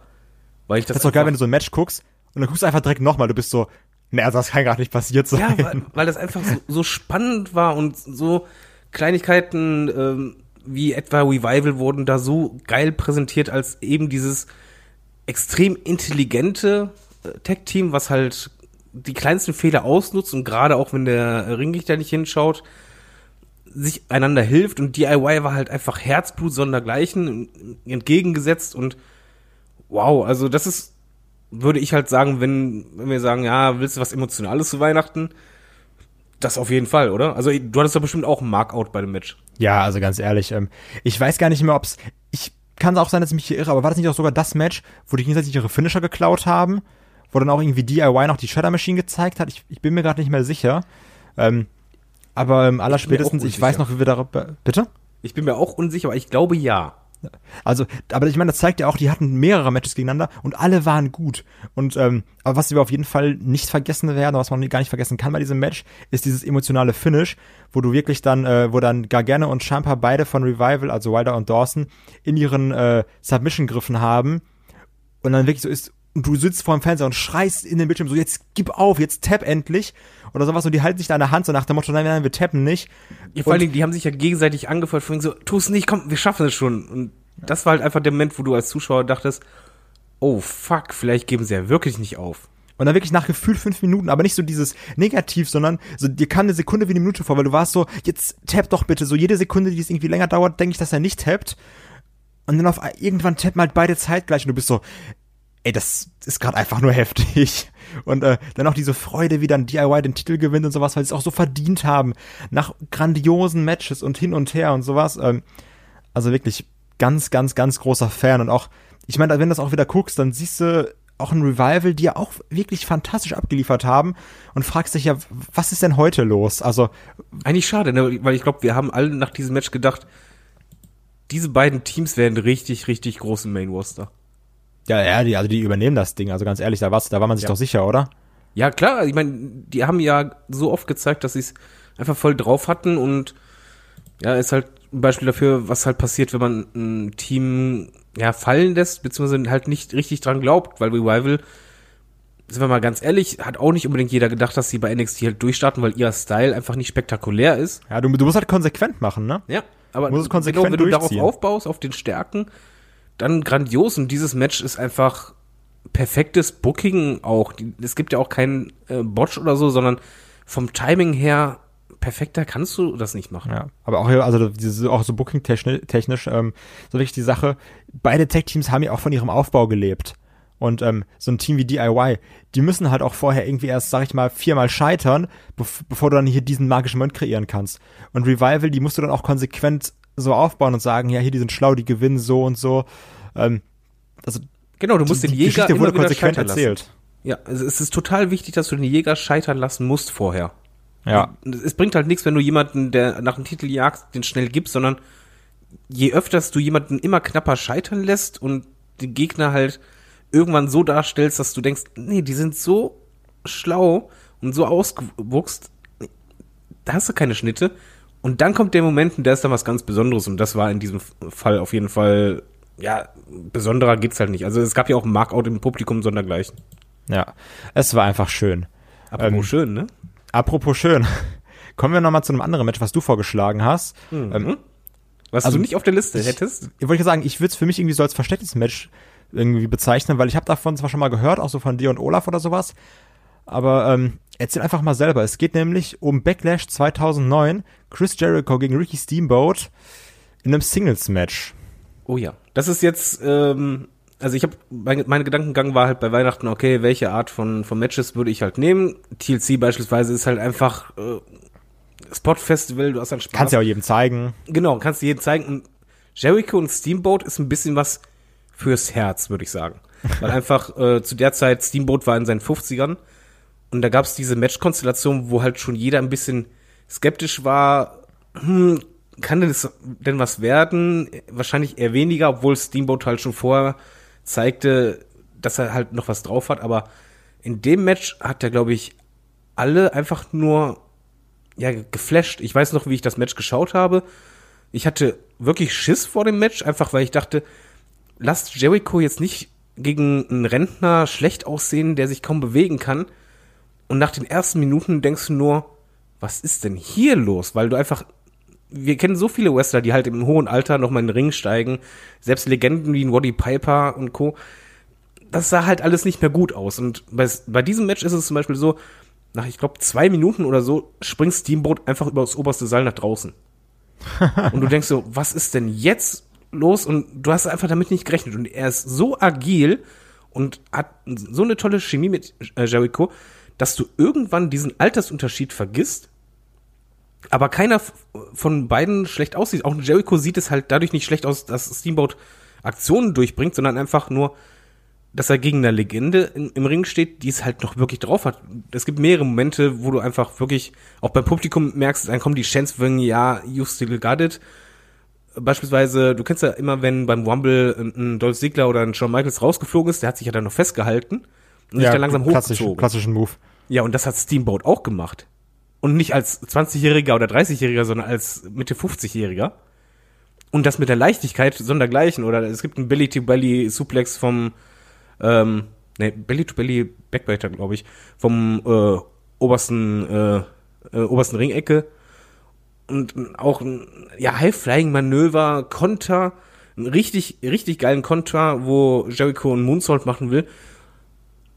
Und dieses Match ist einfach fürs Herz, meiner Meinung nach, weil du als Wrestling-Fans äh, Fan mal einfach was anderes siehst, als du sonst erwartest, wenn du halt einen älteren Wrestler im Ring st- stehen siehst gegen einen aktuellen Superstar, weil der gleichwertig ist. Er ist noch nicht mal jetzt so, dass du denkst, ja, Jericho muss ihn echt durchziehen oder so. Nee, die liefern da echt ein gutes Match ab und das größte Kompliment hat Jericho anschließend gemacht nach dem Match, ich glaube zwei, drei, vier Tage oder so. Anschließend hatte der ein Interview in irgendeinem Podcast, meine ich. Und da hatte er halt einfach ganz trocken gesagt, dass äh, Steamboat in seinen Mitte 50ern besser ist als 80 Prozent der aktuellen Superstars. Aua. Und ja, aber das ist noch nicht mal jetzt den ak- aktuellen Superstars gegenüber halt negativ zu sehen, weil einfach Steamboat da abliefert. Und wer einfach mal was fürs Herz möchte zur Weihnachtszeit, Heizung aufdrehen, das Match anmachen. Es dauert nicht ewig, aber das ist wirklich kein Five-Star-Match, aber absolut beeindruckend, was dieser Mann in seinem Alter abliefert. Und du siehst auch an Jericho, dass er auch richtig Bock auf dieses Match hat. Und das ist halt leider eines, was viele niemals sehen werden oder vergessen haben. Auch du, Kai, schau es dir zur Weihnachtszeit an. Das Ja, ich habe jetzt irgendwie Bock drauf. Also auch so generell, ich glaube jetzt auch gerade, wo ich so ein bisschen bei Wikipedia bin, ähm, das ganze Event wird irgendwie voll gut dargestellt oder sowas. Ich glaube, ich hätte mich auf jeden Fall mal durchskippen. Weil, also, du hast da auch irgendwie, also Chris Jericho Steamboat, also das, da hast du mich jetzt, aber du hast auch irgendwie dieses Jeff Hardy mit Hardy I Quit Match. Da hast du noch Edge gegen John Cena Last Man Standing. Also ich glaube, ich werde mal auf jeden Fall, äh, wenn ich mir das Match anschaue, nochmal so durch das Event auch so generell durchskippen. Aber, äh, also, du hast mich an der Angel, sag ich mal. Oder eine, eine Klöten. Also an Ähm, Eiern. Apropos Eier. So, ich würde mal sagen, jetzt kommen wir zu dem Match, wo wahrscheinlich ein Wrestler einfach mal seine Eier gezeigt hat. Oh ja, aber wirklich in einer solchen Dicke, das kann man sich gar nicht vorstellen. Dass er auch noch gehen konnte. wirklich, dass er überhaupt so sellen konnte mit den Dingern. Ähm, es geht nämlich um den SummerSlam 2005 und das Match of a Lifetime zwischen Hulk Hogan und Shawn Michaels. Ähm, nur mal so, also ganz ausführlich werden wir das Match schon mal irgendwann im Match of the Week besprechen, weil es einfach fantastisch ist. Aber hier nochmal so als kleiner Appetizer. Ihr könnt es euch am besten auch nochmal vorher anschauen, dann habt ihr es nochmal parat, wenn wir das Match of the Week machen. Aber das Ding hier, viel zitiert, ähm, von Leuten abgefeiert. Es geht nämlich darum, Hulk Hogan kam zurück irgendwie für ein Match. Und es war irgendwie angedacht, dass die, dass die drei Matches haben oder sowas oder zwei und jeder gewinnt eins. Genau, aber es sollten, glaube ich, drei werden, aber es sollte auf jeden Fall so sein, dass das erste Match Hogan gewinnt und das zweite Match dann HBK. Aber Genau. es kam ja anders dann. genau, Hogan in typischer äh, Hulk Hogan-Manier, wie er halt so ist und sagt so, "Ja, Leute, ich bin halt, ich bin der Hulkstar, ne? Ich, ich bin der Star, ich mache hier gar nichts. Ähm, hat gesagt, wir machen ein Match und das gewinne ich. Ähm, Shawn Michaels, man, man weiß ja schon, dass er so auch aus der Bret Hart-Zeit auch kein Kind von Traurigkeit ist, was so ein bisschen Stress angeht, hat dann gesagt, okay, wenn, wenn, wenn du es so haben willst, da spiele ich mit. Und hat dieses Match, was wirklich 21, 21 Minuten ist lange für ein Match, ne? Und hat dieses Match, was 21 Minuten geht, so komplett oversellt, die ganzen Minuten, das kann man sich nicht vorstellen, oder? Äh, nein, also das ist, äh, glaube ich, unsere Kategorie äh, Spaß zu Weihnachten. Einfach mal richtig ablachen. Wir gehen ja, wie gesagt, im Match of the Week nochmal genauer drauf ein, aber um halt so anzuteasern, stellt euch einfach mal vor, ähm, ein ganz normales Wrestling-Match, der eine schlägt den anderen, alles gut, der weicht vielleicht zurück oder sonst was oder taumelt ein bisschen. In diesem Falle hat dann HBK äh, sich überschlagen, aus dem Ring geflogen, dann nochmal überschlagen, während der schon aus dem Ring war Ja. und quasi jeden Move so dermaßen oversellt, dass der schönste Moment eigentlich ist, wenn du irgendwann im Kamerabild das Gesicht von Hogan siehst, der einfach nur denkt, du Arschloch. Also ich aber so denkt da so, gerade? ich kann gerade nichts machen. genau, er kann nichts machen, weil im Grunde genommen HBK bricht ja keine Regel. Er hält sich komplett ans Skript, die, die Move-Abläufe sind alle richtig, aber er, er sellt die Sachen so extrem, dass du einfach als, ja, im Publikum, du musst halt lachen. Also da, da gibt es Situationen wirklich, wo du einfach nur die an den Kopf packst und er dadurch Hogan im Grunde genommen halt lächerlich macht. Aber Also, auf die ich meine, intelligenteste so- Art und Weise. Es sind ja auch so geniale Aktionen bei, ähm, den Schlag hast du ja auch schon erwähnt, aber auch, wo er irgendwie so, na, irgendein Move fällt er auf den Rücken oder sowas, steht nochmal auf danach und, Und dann noch dann einfach nochmal hin. Also, das ist, das kann man sich nicht vorstellen, ne? Und also das ist ja auch mutig, sag ich mal. Also, weil ein Hulk Hogan ist ja, wie gesagt, kein kleiner Name. Ne? Der hat ja auch schon ein bisschen Gewicht Backstage, denke ich jetzt mal. Shawn Michaels war aber auch schon Star zu der Zeit, ne? Und was heißt schon ein Star? Der, der war ein, ein Topstar schlechthin und der hat dann einfach mal gesagt, nee, Freundchen, So nicht. nicht mit mir. Ja. Also du kriegst wirklich, die ähm, Route. Das ist auch so ein Match, finde ich, das kann man sich auch wirklich irgendwie perfekt so zwei Uhr nachts oder sowas, wenn ihr schon so zwei, drei Glühwein getrunken habt oder sowas, dann ist es sogar noch witziger. Also, das ist wirklich, das ist hochklassiger im SummerSlam 2005 Main Event stehender Wrestling Trash. Genau, oder macht einfach ein Trinkspiel mit Freunden, wenn ihr Weihnachtsfest feiert. Jedes Mal, wenn HBK sich überschlägt, muss jeder einen Glühwein trinken. Ja, dann ist Viel einfach Spaß. vorbei nach drei Minuten. also, ähm, große Empfehlung, groß, sehr, sehr großer Fan von dem Match. Oh ja, also Ja. die Matches ruhig alle anschauen und ihr werdet ein schönes Fest haben. Genau. Wenn ihr ein bisschen mehr Zeit habt, wenn er sagt so, ach du, so typisch zweiter Weihnachtsfeiertag, da ist eh nicht viel los, Läden haben zu, so, Spiel, was ich bekommen habe, habe ich jetzt eh schon durch. Haben wir jetzt noch zwei Events für euch, die wir euch empfehlen könnten. Ähm, das erste kommt vom David. Ach, ich soll jetzt zuerst. Ja, oder so, äh, ich würde, ich hätte dich jetzt. Nee, ich, ich, ich möchte zuerst deins hören, vor allen Dingen Okay. möchte ich hören, warum, weil das interessiert mich wirklich. Aber ja gut, das ist, aber ist auch, ähm, Ja, es geht nämlich, ich sag's direkt, es geht um den Royal Rumble 2006. Und der ist ja bei ganz vielen, gerade bei so alten, verbitterten Männern, wie Olaf zum Beispiel einer ist. ist immer Schönen so, Gruß an Olaf. Schönen Grüße an Olaf. Hallo, frohe Weihnachten. ähm, es ist immer so, ach ja, der Sechser Rumble, ach Mann, das war kacke. Und der, der Event, der konnte irgendwie auch nix oder sowas. Und ich muss sagen, so als, als schönen Vergleich, den ich mir da überlegt habe, für mich ist dieses Pay-Per-View eher so, das muss man, sag ich mal, wie, so- wie so ein Album sehen. So, du hast da Hits drauf, die mir gefallen, aber auch so Sachen, die sind halt einfach dabei. So, die, die nimmst du mit, die hörst du dir vielleicht einmal an, dann sagst du aber auch, war jetzt gut. Und zwar, ähm, ich, ich gehe jetzt auch nur auf die Sachen ein, die mir irgendwie Spaß gemacht haben, ne? Ich, zum Beispiel dieses, ähm, dieses Cruiserweight-Match oder sowas, das war irgendwie mit Gregory Helms, Kid Cash, Funaki, Jamie Noble, Nunzio Paul London. Das war einfach so hin und her, Cruiserweight Championship Match in sieben Minuten. Da ist halt jeder mal so ein bisschen rumgesprungen. Und ich sag, wie es ist, es ist auch immer so ein bisschen dieser Grund, das Alter, ne? Ich war irgendwie elf und wir hatten das, wir hatten halt diese DVD zu Hause. Du hattest halt nicht, wir hatten ja nix. Wir hatten ja nichts, als ich elf war. du Und, armer äh, alter Mann. Genau, ich, ich armer alter Mann. Wir haben noch Wrestling mit äh, Steinen gespielt. Gute alter Stein. ähm, nee, aber die Sache dabei ist wirklich, so, ich habe dieses Event so oft gesehen, so, du kennst das doch bestimmt auch. So, dann, du hast vielleicht auch Sachen, die sind objektiv vielleicht gar nicht mal so gut. Aber weil du es so oft schaust, oder das ist so dein, dein einziges Ding, was du sagst, so, ich kann halt nur das schauen, dann schaust du es aber auch irgendwie gefühlt 400 Mal, weil du sagst, ja, das ist halt geil und irgendwann liebe ich es auch. Und so ging's mir auch damit. Also klar, da waren auch ganz gruselige Sachen dabei, wie zum Beispiel Boogeyman gegen äh, JBL, der auch irgendwann mal Jillian Hall so eine Warze oder so ein Ding abgebissen hat. Das war schon merkwürdig. Ähm, aber bevor ich gleich zu meinem großen Highlight komme, wovon ich auch großer Fan bin, ist hier äh, John Cena gegen Edge in dem WWE Championship Match. Weil ich weiß noch, die hatten so einen supergeilen Entrance, wenn ich mich nicht täusche, wo irgendwie oben so eine Rampe war und auch so, so Rauch rausgeschossen wurde oder sowas. Also so super pompös, obwohl es der Rumble war, wenn du daran heute denkst, ne? Heute hat der Rumble einfach so einen stinknormalen Aufbau wie Raw. Und da hast du noch so ein bisschen gemerkt, dieses, diesen Production Value auch dahinter. Also davon war ich. einfach die Battle Royale. Die, die hat bei mir zum Beispiel diesen Rumble zerstört. Das ist bei dir wahrscheinlich das. Gegenteil, ne? Ja, also ich glaube, das ist wirklich dieser Generationenunterschied, ne?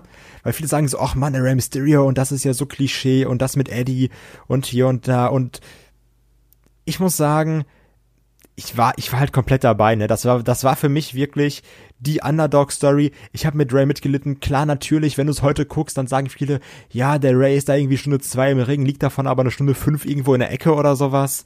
Das kannst du ja auch nicht wegdiskutieren, ne? Bin ich auch ganz ehrlich. Aber trotzdem ist für mich dieser Feel-Good-Moment oder so, den du dabei hast, oder auch so, ach, also ich habe da so viele Momente drin, die du heute vielleicht eher komisch finden würdest. Aber ich würde lügen, wenn ich sage, damit hatte ich damals nicht Unmengen an Spaß, ne? Äh, Ich, ich glaub dir. Ich schaue mir auch noch mal an. Ja. Das verspreche ich. Aber nicht Genau. zu meiner Zeit. Vielleicht, vielleicht, äh, wenn ich, wenn ich von den Glühweinen erholt bin. Und ich mochte dann auch dieses Hin und Her, wenn die dann so Backstage irgendwie noch die, die Kugeln rausziehen und so, ne? Das fehlt mir im Übrigen wirklich heutzutage. Ja, das stimmt also. Ah, Ich, ich weiß es nicht. Also, manchmal hattest du ja dieses, du weißt dieses, ah ja, komm, der kommt jetzt so oder so. Aber manchmal auch dieses, auch wie die sich auch mal Backstage verarscht haben und sowas. Und dann geguckt haben, so was hast du denn dann irgendwie ausgelacht haben und so, so ein Kram. Das fand ich eigentlich immer ganz lustig. Also, des- deswegen, also ich habe damit einfach sehr viel Spaß, auch wo dann irgendwie dann später, ich glaube, das ist auch der Rumble, wo dann ein äh, Shelton Benjamin oder sowas mit seiner Mutter auch dann irgendwie rauskommt und die Mutter das Ding da zieht für den und so ein Kram oder so. Ja. Also es ist schon Trash und ich kann verstehen, wenn Leute sagen, so das gibt mir gar nichts. Aber ähm, da ist halt bei mir auch dieser, auch wenn es vor 2006 ist, hahaha, aber es ist trotzdem bei mir so ein gewisser Nostal Nostalgiefaktor dabei, dass ich mich so daran erinnere, wie ich auf so einem ganz, ganz schlechten PC-Bildschirm, das was so eine Röhre, Röhre war, ähm, den Rumble immer und immer und immer wieder geschaut habe. Von daher große persönliche Liebe für diesen Event Und eine Empfehlung für Weihnachten. und eine Empfehlung für Weihnachten. Und also ganz ehrlich, ein Rumble kannst du aber immer gucken, sind wir mal ehrlich, oder? Äh, Rumble gehört generell ähm, sogar so die vor WrestleMania ne? zu. Ja, aber generell sogar vor WrestleMania bei mir zu den Pay-Per-Views, die ich mir am meisten anschaue, also nochmal anschaue. Ich habe teilweise Rumbles wahrscheinlich schon ohne Übertreibung 20, 30 Mal gesehen. Ja, aber es ich, ich mag einfach dieses Match und die, diese Veranstaltung, das war immer so ein bisschen, ja, mein Lieblingding. Weil ich auch man hypt sich ja auch so ein bisschen selber. Ne? Man, Überraschungsentrances man hypt sich auch so wieder au- auf Mania und auf den Rumble selbst mit so Ja, genau. alten Sachen. Und so, du hast ja auch immer wieder so du sagst so, ach Mann, das ist jetzt geil. Und dann kommt der raus und dann gibt's hier nochmal einen Pop. Also wie gesagt, mit, mit dem Rumble kann man Spaß haben, kann man immer Spaß haben. Und auch dieses John Cena Edge-Ding fand ich sehr, sehr gut. Ähm, ja. Von daher ist für mich einfach ein schönes Ding. Kommen wir mal zu Dime, was er viel, viel, viel rockig, ich nenne es mal rockiger, viel rockiger ist. Nein, viel, das ist nicht rockiger. Das ist Action. einfach nur, Weihnachtszeit ist ja eigentlich äh, eine besinnliche Zeit und ich sag mal so, nicht jeder unbedingt ist ein Fan davon, es in sich zu kehren und Co. Warum denn nicht das Gegenteil machen? Und das ist jetzt ein Pay-Per-View, wo meiner Meinung nach man einfach mal die Boxen voll aufdrehen kann und dass die Nachbarn denken, bei einem bricht gerade die Hölle los. Und zwar ist es ECW One Night Stand 2006. Ähm, ein Event, der vor einer sehr kleinen Crowd stattfindet allerdings vor einer sehr lauten Crowd. Und äh, das macht diesen Event für mich halt zu was Besonderem, weil du hast Der halt legendäre Hammerstein Ballroom. Genau und du hast nämlich da einfach eine komplette ECW Crowd, aber mit äh, WWE Wrestlern gemischt mit äh, ECW Wrestlern und entsprechend ist halt teilweise so, dass die ja die die Fans die Heels anfeuern oder ähm, einfach anders reagieren, als du es eigentlich zu der Zeit gekannt hattest. Aber auf, ein, auf eine Art und Weise, wie du es halt noch nie gesehen hast, zumindest ich damals nicht als WWE-Fan, weil ähm, ja, ECW kannte ich, habe ich auch oft gesehen, aber nicht halt im, im, WWE-Fernsehen. Da sag ich mal einfach so, es gibt in diesen, auf dieser Karte halt ein paar Matches, die sind so, ja, okay, muss ich jetzt nicht unbedingt haben, aber passt schon. Aber dieser Event ist einfach eine einzige große Party und äh, Stimmung pur und halt auch nichts für Kinder. Da gibt's beispielsweise ein Intergender Extreme Rules Match zwischen Edge, äh, Lita McFoley und ähm, Terry Funk und Tom, Tommy Dreamer. Und Beulah McGillicuddy. Ja, danke, weil das konnte ich jetzt nicht aussprechen. Ich weiß es, dafür bin ich doch da. was unfassbar brutal ist und zu einem der Matches gehört, die ich fast jedem zeige, der mich immer fragt, äh, ja, Was ist so dein ein Fetisch. David? Ge- Genau. Äh, äh, Wrestling ist doch fake, die treffen sich doch gar nicht. Und dann zeige ich denen dieses Match und die sitzen meistens da einfach nur mit offener Kinnlade und denken, das war jetzt nicht echt, oder? Doch, doch, die haben wirklich so geblutet, weil die, die bluten da dermaßen, ich meine, heutzutage die Hardcore-Matches oder Extreme Rules-Matches, ja, Kendo-Stick und so. Hier war es halt einfach mal eiskalt so, dass du einen Stacheldraht durchs Gesicht gezogen bekommen hast, eine Käsereibe, ein, ein Brett mit Stacheldraht, wo sich zwei Leute reinwerfen äh, und schlag mich tot, dass halt auch noch ja sexuelle Gesten gemacht werden. Äh, du teilweise halt denkst, okay, Terry Funk hat ein Auge verloren, weil der halt äh, blöd gefallen ist und dann ra äh, rausgeht und dann verbunden wieder zurückkommt. Total brutal. Also eigentlich darf ich das nicht gut finden. Das Problem ist nur, ich finde es super. Äh, und ich feiere dieses Match dermaßen ab und schaue es super gerne. Die Crowd rastet aus, aber das ist noch nicht mal das Match, wo die Crowd am meisten abgeht, sondern der Main Event war Wop Van Dam gegen John fucking Cena, der zu der Zeit einfach ja das Hassobjekt schlechthin von jedem Indie-Fan war und auch von fast jedem WWE-Fan, weil er einfach da der Superheld war. Und in diesem Match werde ich halt nie vergessen, der Entrance erstmal so, dass Cena nur den Belt hochhält, den Kopf senkt und durch diese ganz enge Crowd gehen muss und eigentlich Angst haben muss, dass die ihn gleich schon schlagen. So aggressiv sind die und er kriegt, glaube ich, 32 Milliarden Mittelfinger gezeigt.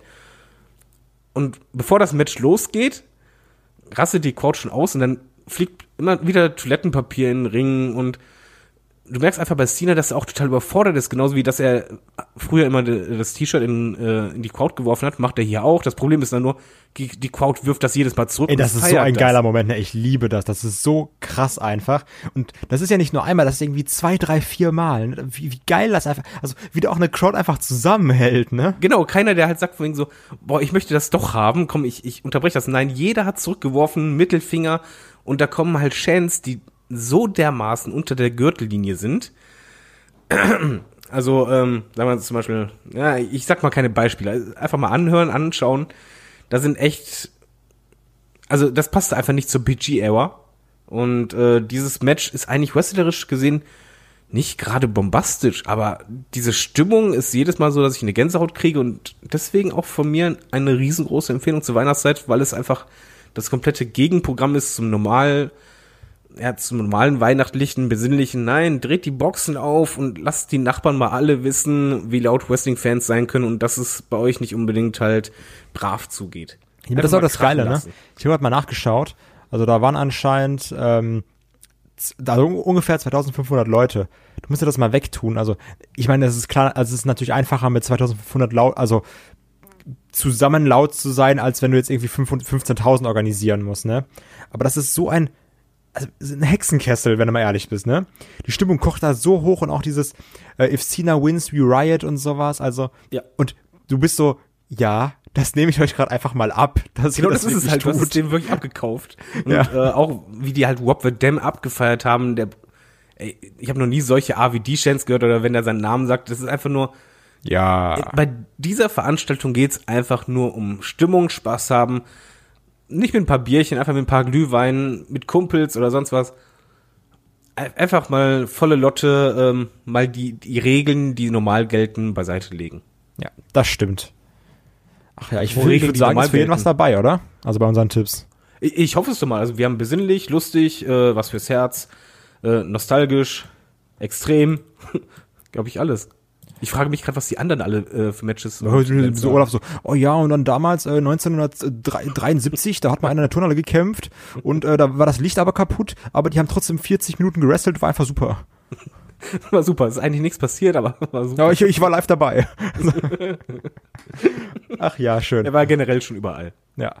Ähm, Aber äh, warte mal, bevor wir hier, wir müssen wahrscheinlich schon dicht machen, kriegen jetzt Ärger, weil wir Überlänge machen. genau, aber der David hat noch ein schönes Gedicht geschrieben. Nein, das Gedicht. das ist kein Gedicht, das ist ein, ein, ein Song. Mö- Möchtest du denn mal, mö- möchtest du nur mal, möchtest du mal deine, deine, deine Lyrics vorlesen? Ähm, möchtest Passend du nicht Raw. singen? Du kannst du bestimmt besser singen als ich. Nee, also, guck mal, also ich, guck mal, pass auf, der Song von David geht jetzt so. Vince schreit rum, Steph schaut dumm, Hunter schlägt zu Brei, Shane McMahon springt vorum, wir von Headlock haben frei. Frei. Passend zur Weihnachtszeit. Schön, ne? Hat David Raw geguckt, hat gesagt, texte da was zu. Ich sehe da auch eine Karriere als Rapper, wenn ich ehrlich bin. Gar nicht schlecht, ne? Oder Also wenn es halt mit Headlock nicht klappt, äh, Rapper, also ich sehe dich da wirklich so, so 8-Mile-mäßig irgendwo in so einem Ding drin. Oder einfach jemand, der Weihnachtslieder für Wrestling-Fans schreibt und deswegen pleite ist, weil das keiner möchte. Das- So Vorsänger für so Weihnachtsshows. Apropos Vorsänger, ich glaube, wir müssen jetzt mal. Genau, wir Aufhören. kommen zum Schluss. Ich, Ähm, ich höre sonst schon Olafs Route knallen. Also auch nochmal von mir wirklich Dankeschön für dieses tolle Jahr. Auch an alle, die ich irgendwie getroffen habe bei WXW-Events, beim Karat, bei der Tech League irgendwo oder sowas. Oder auch in Hamburg, da waren auch welche dabei. Es war schön. Also klar, wrestlerisch, sag ich mal, äh, Auf und Abs. Bin gespannt auf 2019. Podcast-technisch aber auf jeden Fall ein sehr, sehr geiles Jahr gewesen. Macht immer Spaß, Zuspruch wird größer, immer mehr Feedback und sowas.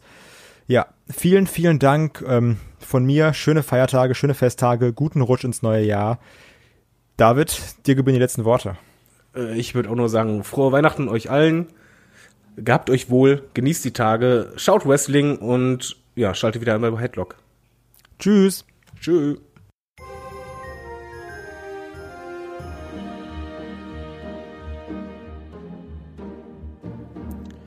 Ja, Dankeschön, äh, David und Dankeschön, Kai. Und eigentlich ist da auch alles gesagt. Auch von mir an dieser Stelle nochmal ganz tolle Weihnachtstage. Ähm, genießt die Zeit zwischen den Jahren, äh, kommt ein bisschen runter, ähm, schaut Wrestling, genießt Wrestling, hört Headlock, genießt Headlock, hoffentlich auch. Ähm, aber vor allem genießt einfach die Zeit jetzt zwischen den Jahren, sofern ihr denn irgendwie keinen großen Stress oder sonst irgendwas habt. Ähm, habt da eine gute Zeit und ähm, wir hören uns dann nächste Woche mit dem Jahresrückblick 2018 wieder. Schaut natürlich gerne bei uns auf äh, Facebook und auf headlock.de vorbei wegen den Gewinnspielen. Und nicht zu vergessen, ähm, wenn ihr uns was Gutes tun möchtet, dann schaut auch gerne bei uns auf Patreon und Steady vorbei. Also ich sag mal so zwischen den Jahren, da ist ja auch ein bisschen Zeit, um mal äh, noch ein paar zusätzliche Podcasts sich reinzuziehen. Macht das gerne. Ansonsten frohe Weihnachten, schönes Fest und wir hören uns nächste Woche zum Jahresrückblick. Macht's gut, bis dahin, tschüss.